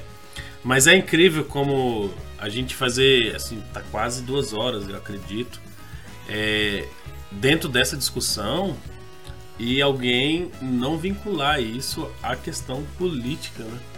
É, é muito mais do que a pessoa entrar no arena e disputar naquele momento específico a medalha. A gente sabe que cada atleta faz o seu percurso dentro do seu contexto social e político. E é incrível quando alguém, por exemplo, não vincula esporte com cidadania, com política, com direito de, de, de estar presente. Né? A gente tem a Paralimpíada para reafirmar isso, né? o direito de estar presente.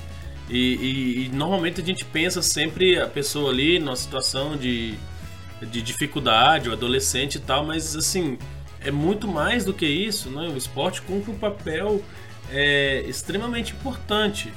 E, e, na nossa pauta a gente tem aqui, é, é, Bob, já, já levantando a bola, assim, tipo, a gente tem o ministério, o fim do Ministério dos Esportes, velho.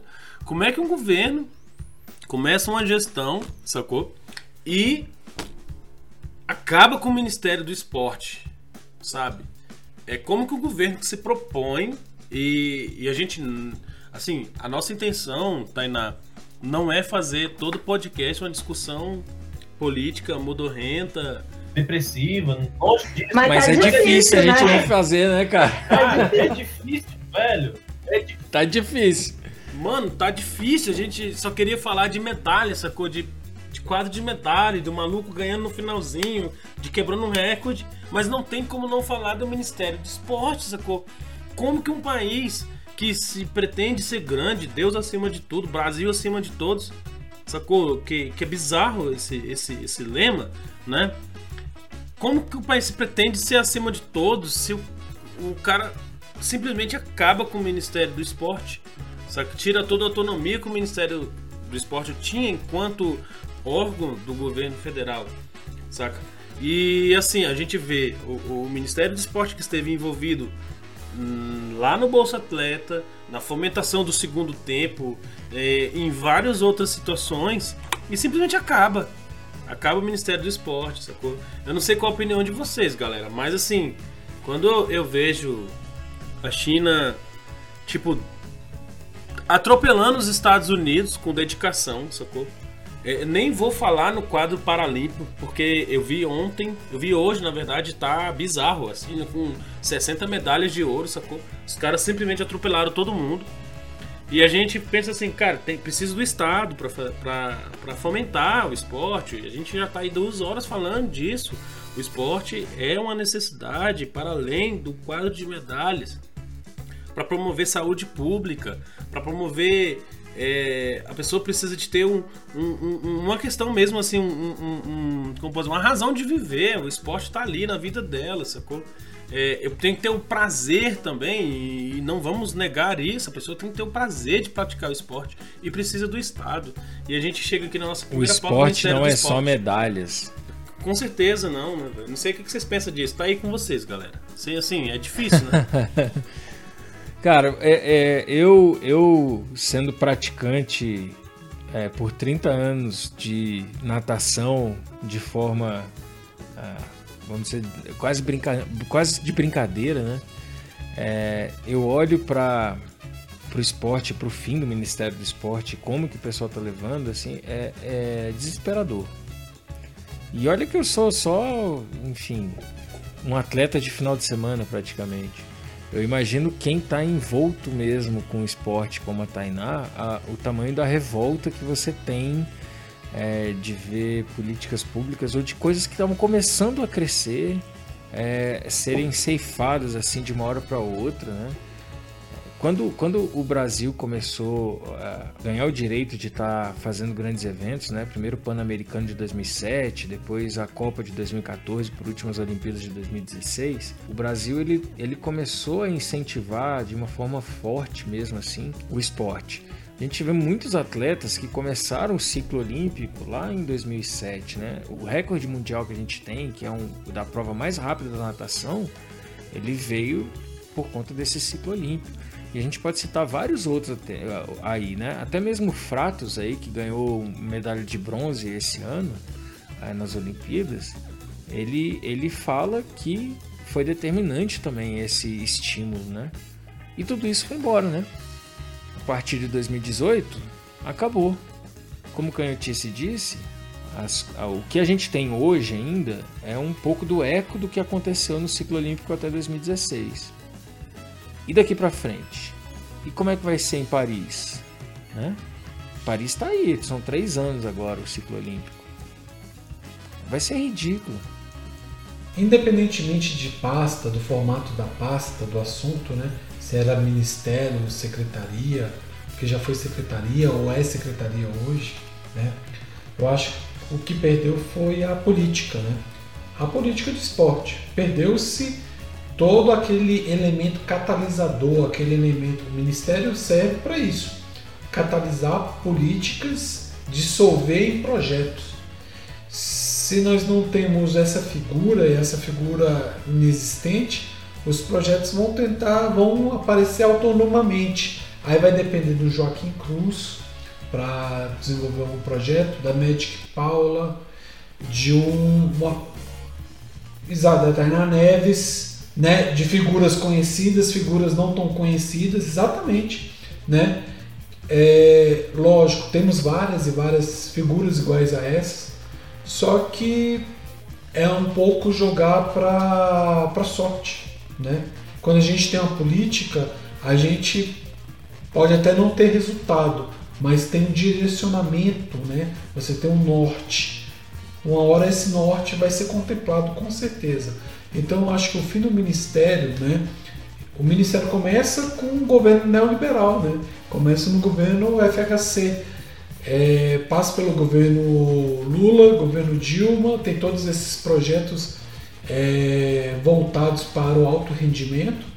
Eu até não sei é, precisar, né, talvez consiga falar um pouco melhor qual foi o, o desdobramento para projetos é, de pequenos é, atletas ou atletas de, né, que não estão tão na mídia, mas perde-se isso, perde-se a palavra é essa de novo, projeto, né? o projeto da, da nação como uma nação é, que pratica esporte, né? Então é uma é para se lamentar mesmo. Tainá, você. Eu vejo como uma desresponsabilização, né? Pelo que é, o Estado se abrindo mão dessa responsabilidade. De fato, é, esses eventos que o Bob citou, né?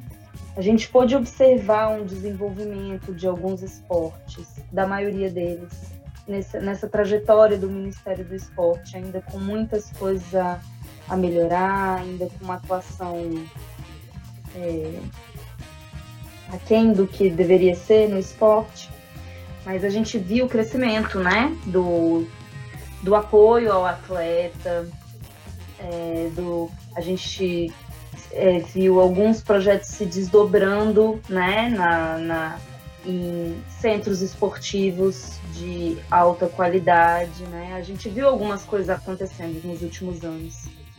É, e a, a, o Ministério do Esporte ele tem uma participação importante nessa concentração dos projetos, de fato. Então a gente perde, perde na, na responsabilização do Estado em relação a isso, né? É isso, é, é o que vocês falaram.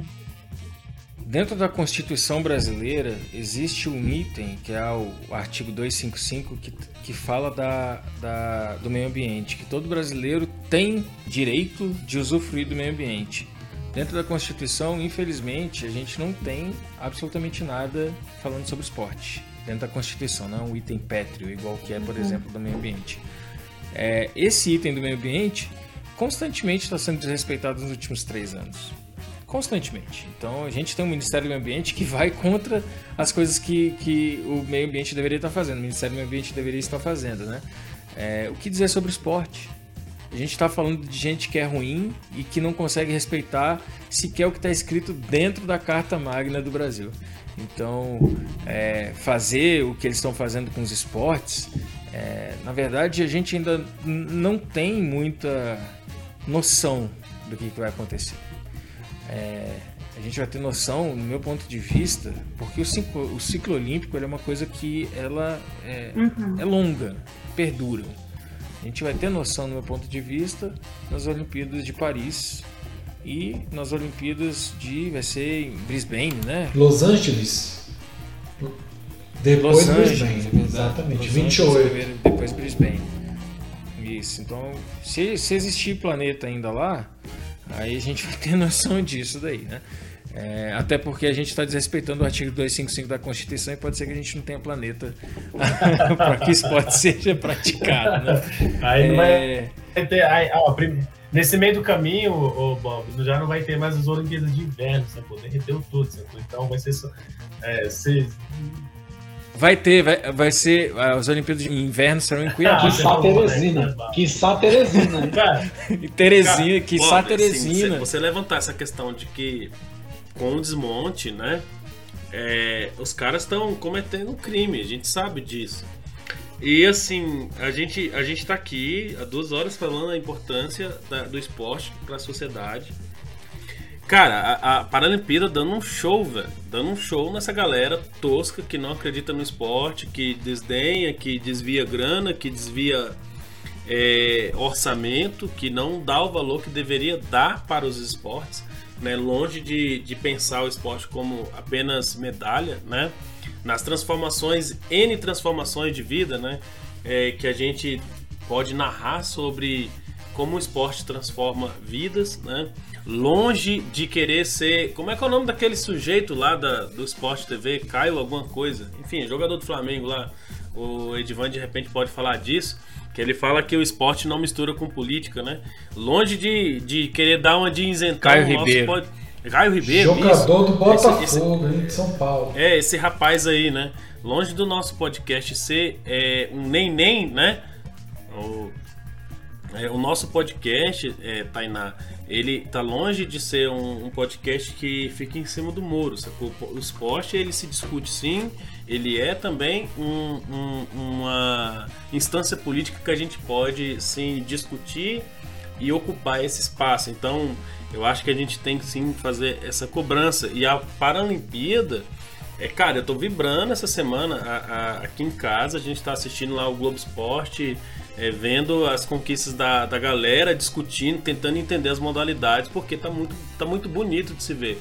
A galera falando assim, é possível sim, sabe? O Brasil pode ir longe dentro desse, desse, desse, desse ambiente tão disputado, né? E eu não sei o que, que vocês acham, é, Tainá, não sei o que, que você acha também como professora. É, de repente a gente consegue ver um reflexo aí da política nacional da pessoa com deficiência, né? É, que hoje tá, está tão atacada pelo, na figura do ministro da Educação que acha que as pessoas com deficiência não têm que estar no mesmo espaço. Então imagina, a pessoa não tem que estar no mesmo espaço educacional. Oxalá é a pessoa não pode estar. Mano. Meu irmão, no, velho, velho. O ministro da Educação então, com uma fala dessa, bicho. Supostamente o cara é pastor, sacou? E é ministro da Educação. E o cara chega na abertura da Paralimpíada, sacou? Que é o momento onde o mundo para para poder ver as pessoas com deficiência mostrando o seu valor, como é. qualquer atleta de ponta, sacou?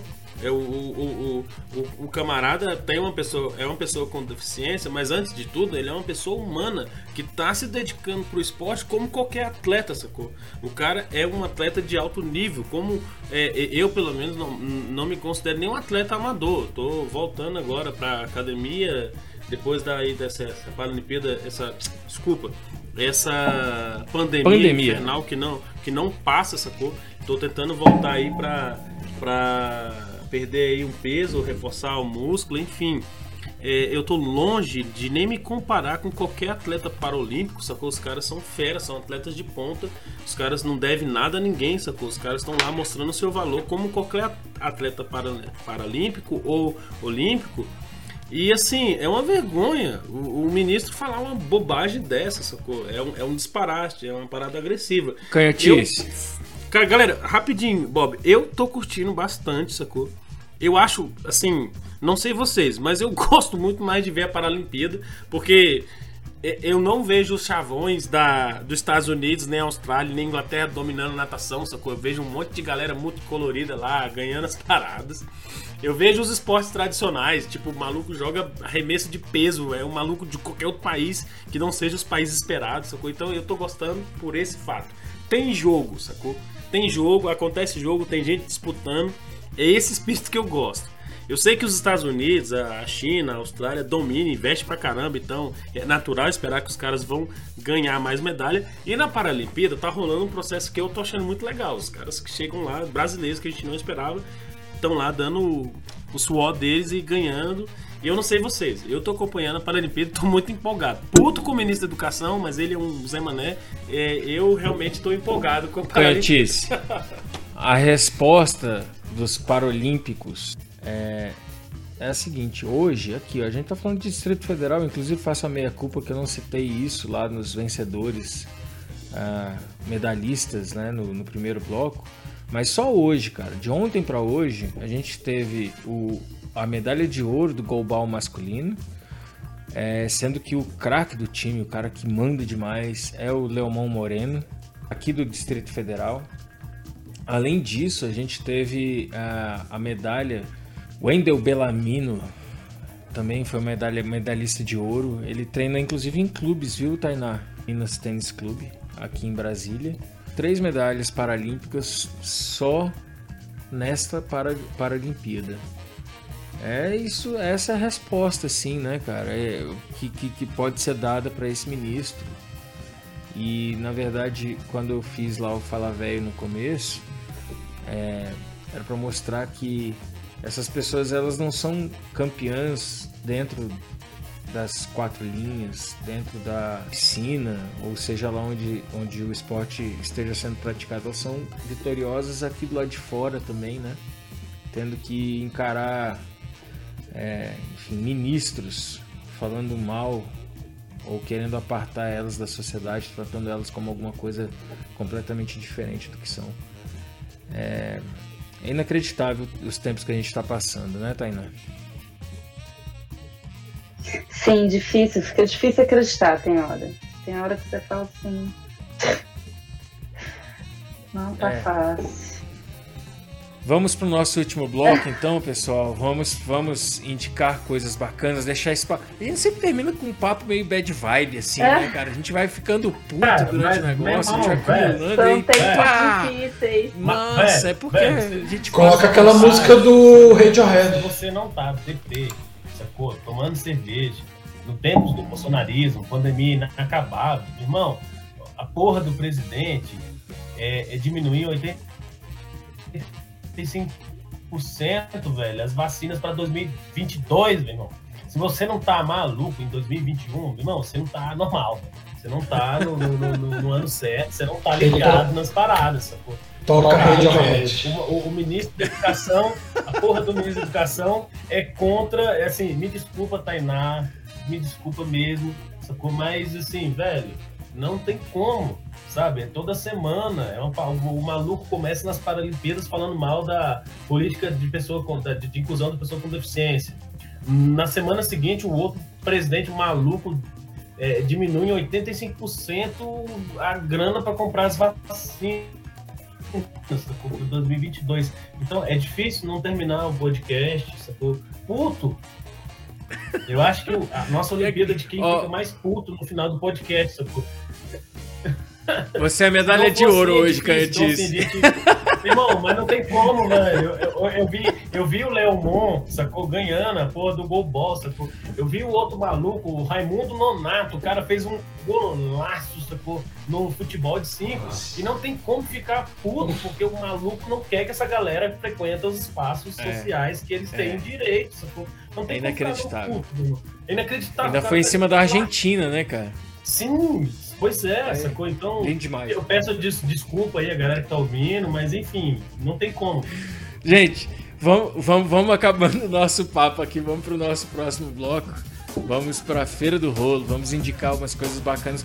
Não tá ser leve, gente? Poxa, pelo amor de Deus, tá difícil. Feira do Rolo.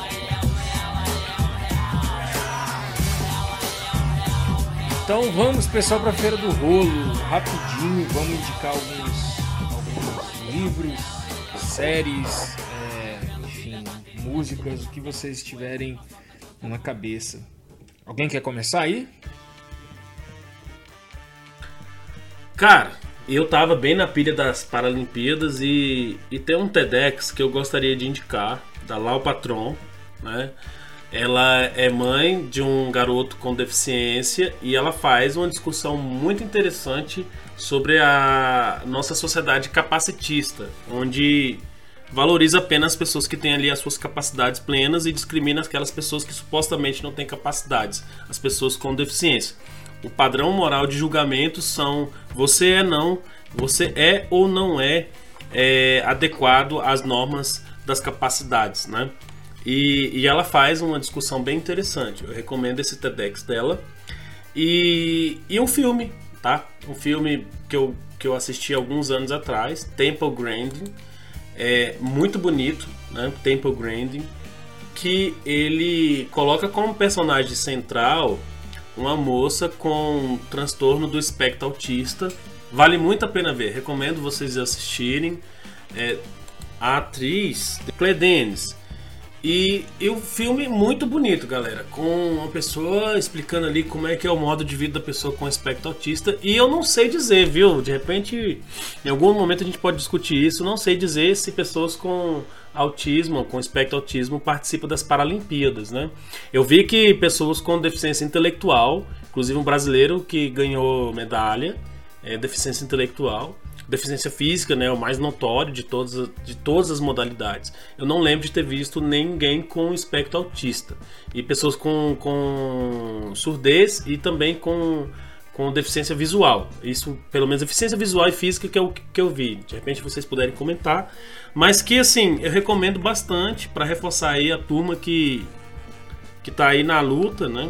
As pessoas com deficiência. É, essas duas indicações para minha feira do rolo. Hoje eu vi sortido semana passada, no, no episódio passado eu vim magro para feira do rolo, né? Então vim com duas indicações.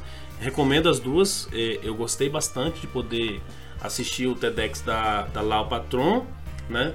É, procura no YouTube, tem outras coisas que ela publica, vale muito a pena ver para a gente poder ter uma perspectiva diferente do que é ser uma pessoa com deficiência ou conviver com uma pessoa com deficiência.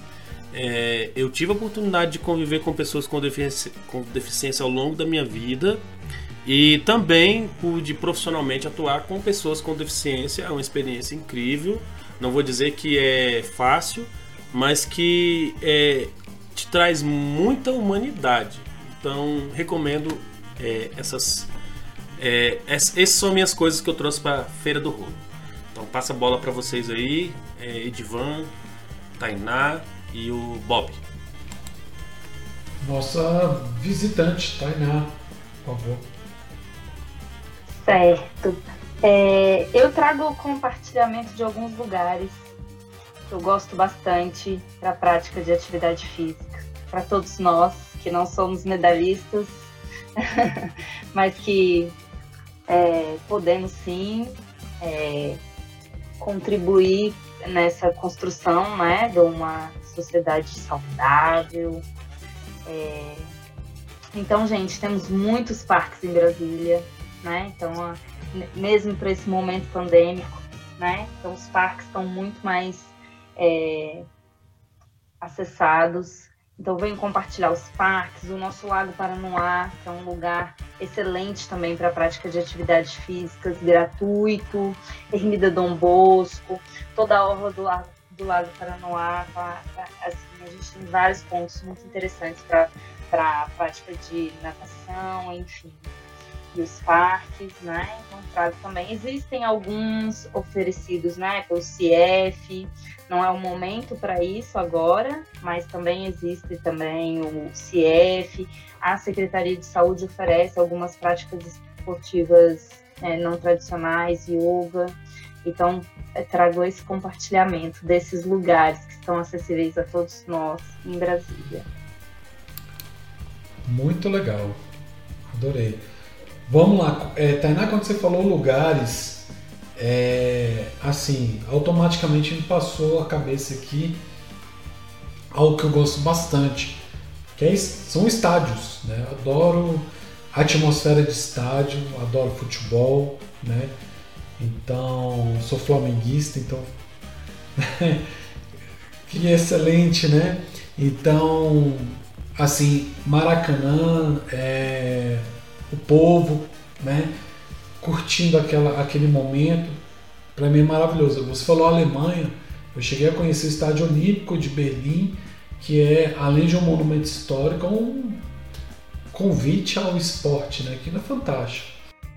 É, eu mas... tava lá no 7x1, gente. Eu tava lá, eu assisti lá o 7x1. Oh, maravilha!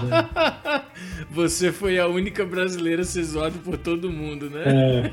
É, nossa. Eu ganhei um drinkzinho grátis do garçom, tadinho. Ó. Olha a vantagem, viu a vantagem? Foi o gol do Oscar. O gol do Oscar. gol do Oscar. Pega o gol do Oscar aqui. Mas assim, a minha feira do rolo hoje, eu fiquei pensando aqui o que, que eu poderia compartilhar. É, diferentemente do canhoto, que trouxe algo bem mais, digamos, com conteúdo, algo bem mais denso, eu vou trazer um blockbuster, né? Um filme que é, digamos, senso comum, mas acho muito interessante. Existem vários filmes que são interessantes com a temática esportes, desde o Carruagem de Fogo, né? Até você tem vários outros aí, é, filmes feitos para TV, etc. Mas eu vou trazer o filme Ali, né? Que conta, que conta a história do é, Cassius Clay, né, do boxeador. É um filme de há 20 anos, né, com o nosso famoso Will Smith, né, fazendo um papel talvez bem diferente do que ele costumava fazer, mas é uma temática muito interessante para trazer para a galera mais nova a realidade do que foi o Muhammad Ali, contexto político, né, e considerado por muitos o maior boxeador de todos os tempos. E eu vou trazer outro que vai servir até de, digamos, é, discussão. Eu sei que é um personagem nacionalmente muito famoso, muito querido, também muito questionado por outros, mas é, é, é um livro que eu li já há alguns anos e me fez refletir melhor sobre esse cidadão, que é o Ayrton Senna. Tem um livro dele, é uma biografia chamada Ayrton, o Herói Revelado, do Ernesto. Ah, esqueci o sobrenome dele, Ernesto Rodrigues, que mostra o lado, tirando o mito, né? O lado humano do, do, do Ayrton Senna. As picaretagens que ele cometeu com companheiros de equipe, com concorrentes, o que ele sofreu, o preconceito que ele sofreu com pilotos até de Brasília, né? a gente já sabe quem é. é... Pilotos bolsonaristas de Brasília. Exato. É, já ouvi falar muitas coisas sobre ele. Ah, ele foi colo, eu, ele seria hoje Bolsonaro. Para fora disso, para fora da discussão, porque ele faleceu em 94, não saberíamos o que ele seria hoje. Mas o livro mostra assim um outro lado do cidadão, né? Um lado que era assim, quero competir, quero concorrer, quero fazer o meu melhor com o que eu tenho de melhor, né? Que eu acho bastante interessante. O outro lado, a questão política, eu acho que nesse caso, como ele já faleceu, não, não cabe aqui discussão. Mas o livro é muito bom para mostrar isso, né? Não era Deus, não era herói, era um piloto, é, tinha seus valores, tinha seus defeitos, né? Eu acho que o livro é muito interessante para isso, para abrir um pouco esse espectro, tá? Então minha, minha feira do rolo são essas duas indicações. Gente, eu que sou viciado, é eu que sou viciado em Netflix, eu não vou fugir de lá não. Eu vou falar para vocês de dois documentários que eu acho que resumem muito bem a conversa que a gente teve aqui. Uh, um documentário conta é, como é feita, como é desenvolvida uma carreira de um atleta de ponta, né, um atleta paralímpico. Né? O nome do documentário é Pódio para Todos, é Rising Phoenix. E o outro é, que a gente abordou rapidamente no começo da nossa fala uma Olimpíada é muito mais do que somente pódio, né? A gente está falando para poder chegar dentro de uma Olimpíada já é uma vitória gigantesca para a maioria dos atletas que estão ali. E a derrota ela acaba vindo para a maioria dos atletas. São somente três atletas que ganham e dezenas ficam pelo caminho é, da medalha. Mas o caminho para você chegar dentro de uma Olimpíada é bem bonito e é super interessante a gente estar tá abordando isso, né? Ah, e nem sempre ser o derrotado é você ser derrotado, às vezes você é vitorioso dentro da derrota. E é exatamente isso que essa série do Netflix fala. O nome é Losers, Perdedores, né? Ah, e aqui eles abordam história de pessoas que não ganharam, não, não foram medalhistas, mas que de alguma forma modificaram é, severamente o esporte que elas praticam, né? Então, desde a da, da ginasta que pegou e falou sobre a, casos de abuso sexual, até a jogadores de futebol que se recusaram a entrar em campo é, por conta de corrupção e, e, e xenofobia.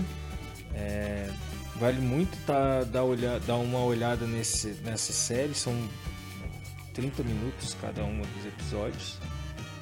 E é bacana pra gente ver que nem sempre quem perde, é, nem todo mundo que perde realmente perdeu, às vezes não ganhou, né? Como diria Dilma, né?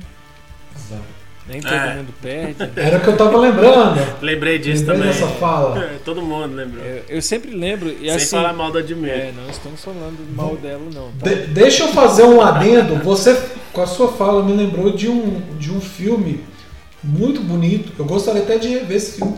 Eu assisti ele tem uns 15 anos. O Milagre de Berna. Vocês já assistiram? Nossa, esse, é muito legal esse É negócio. fantástico esse filme. É sobre a Copa do Mundo de 1954 na Suíça, é, vencida pela Alemanha. Né? Só que aí eles contam todo o contexto do final da Segunda Guerra, a Alemanha, os alemães voltando das prisões russas no início da década de 50, aquela estagnação econômica, né? E, o, e a história se passa por um menino que a única coisa que ele tinha de divertido era o futebol, né? E ele faz de tudo para assistir a seleção da Alemanha na final da Copa de 54.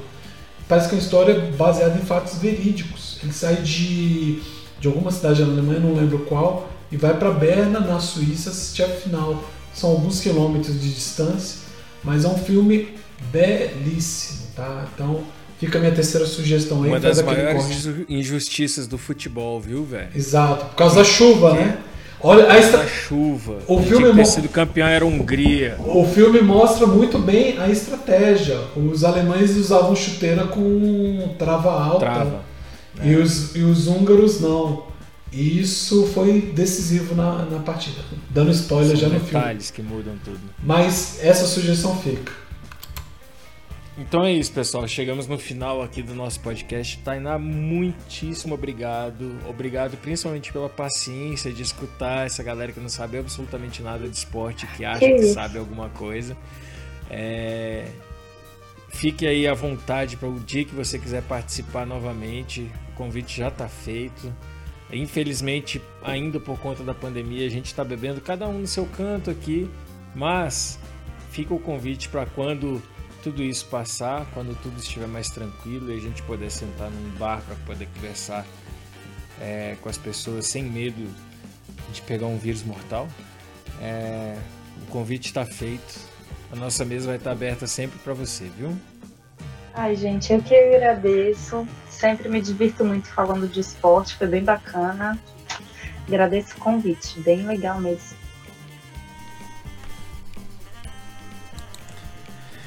Valeu, Tainá. Muito obrigado mesmo por estar com a gente. E reforçando aí, as desculpas são quase três horas. A gente achava que ia ficar em uma hora e meia. e o tempo passou. Mas assim, foi um prazer conversar com você. É, depois de uma década, poder trocar ideia com você. E, e é isso. Acho que é possível, pelo que você falou, é possível. Mas a gente tem aí um- uma boa estrada para a reconstrução do país depois que esse tempo passar que a gente está vivendo. Obrigado por estar aqui com a gente, viu? Obrigado, Tainá. Valeu demais sua experiência, é, tudo que você colocou. Acho que vai converge com o que a gente está conversando, né? Com o nosso pensamento. Isso é, isso é legal também. Muito obrigado. Em resumo, pratiquem esportes, cuidado com esse vírus, usem máscara, se vacinem, fiquem vivos para escutar o nosso próximo capítulo, nosso próximo episódio do Paralelo 15. Abraço, pessoal. Valeu, galera. Tchau, tchau. Minha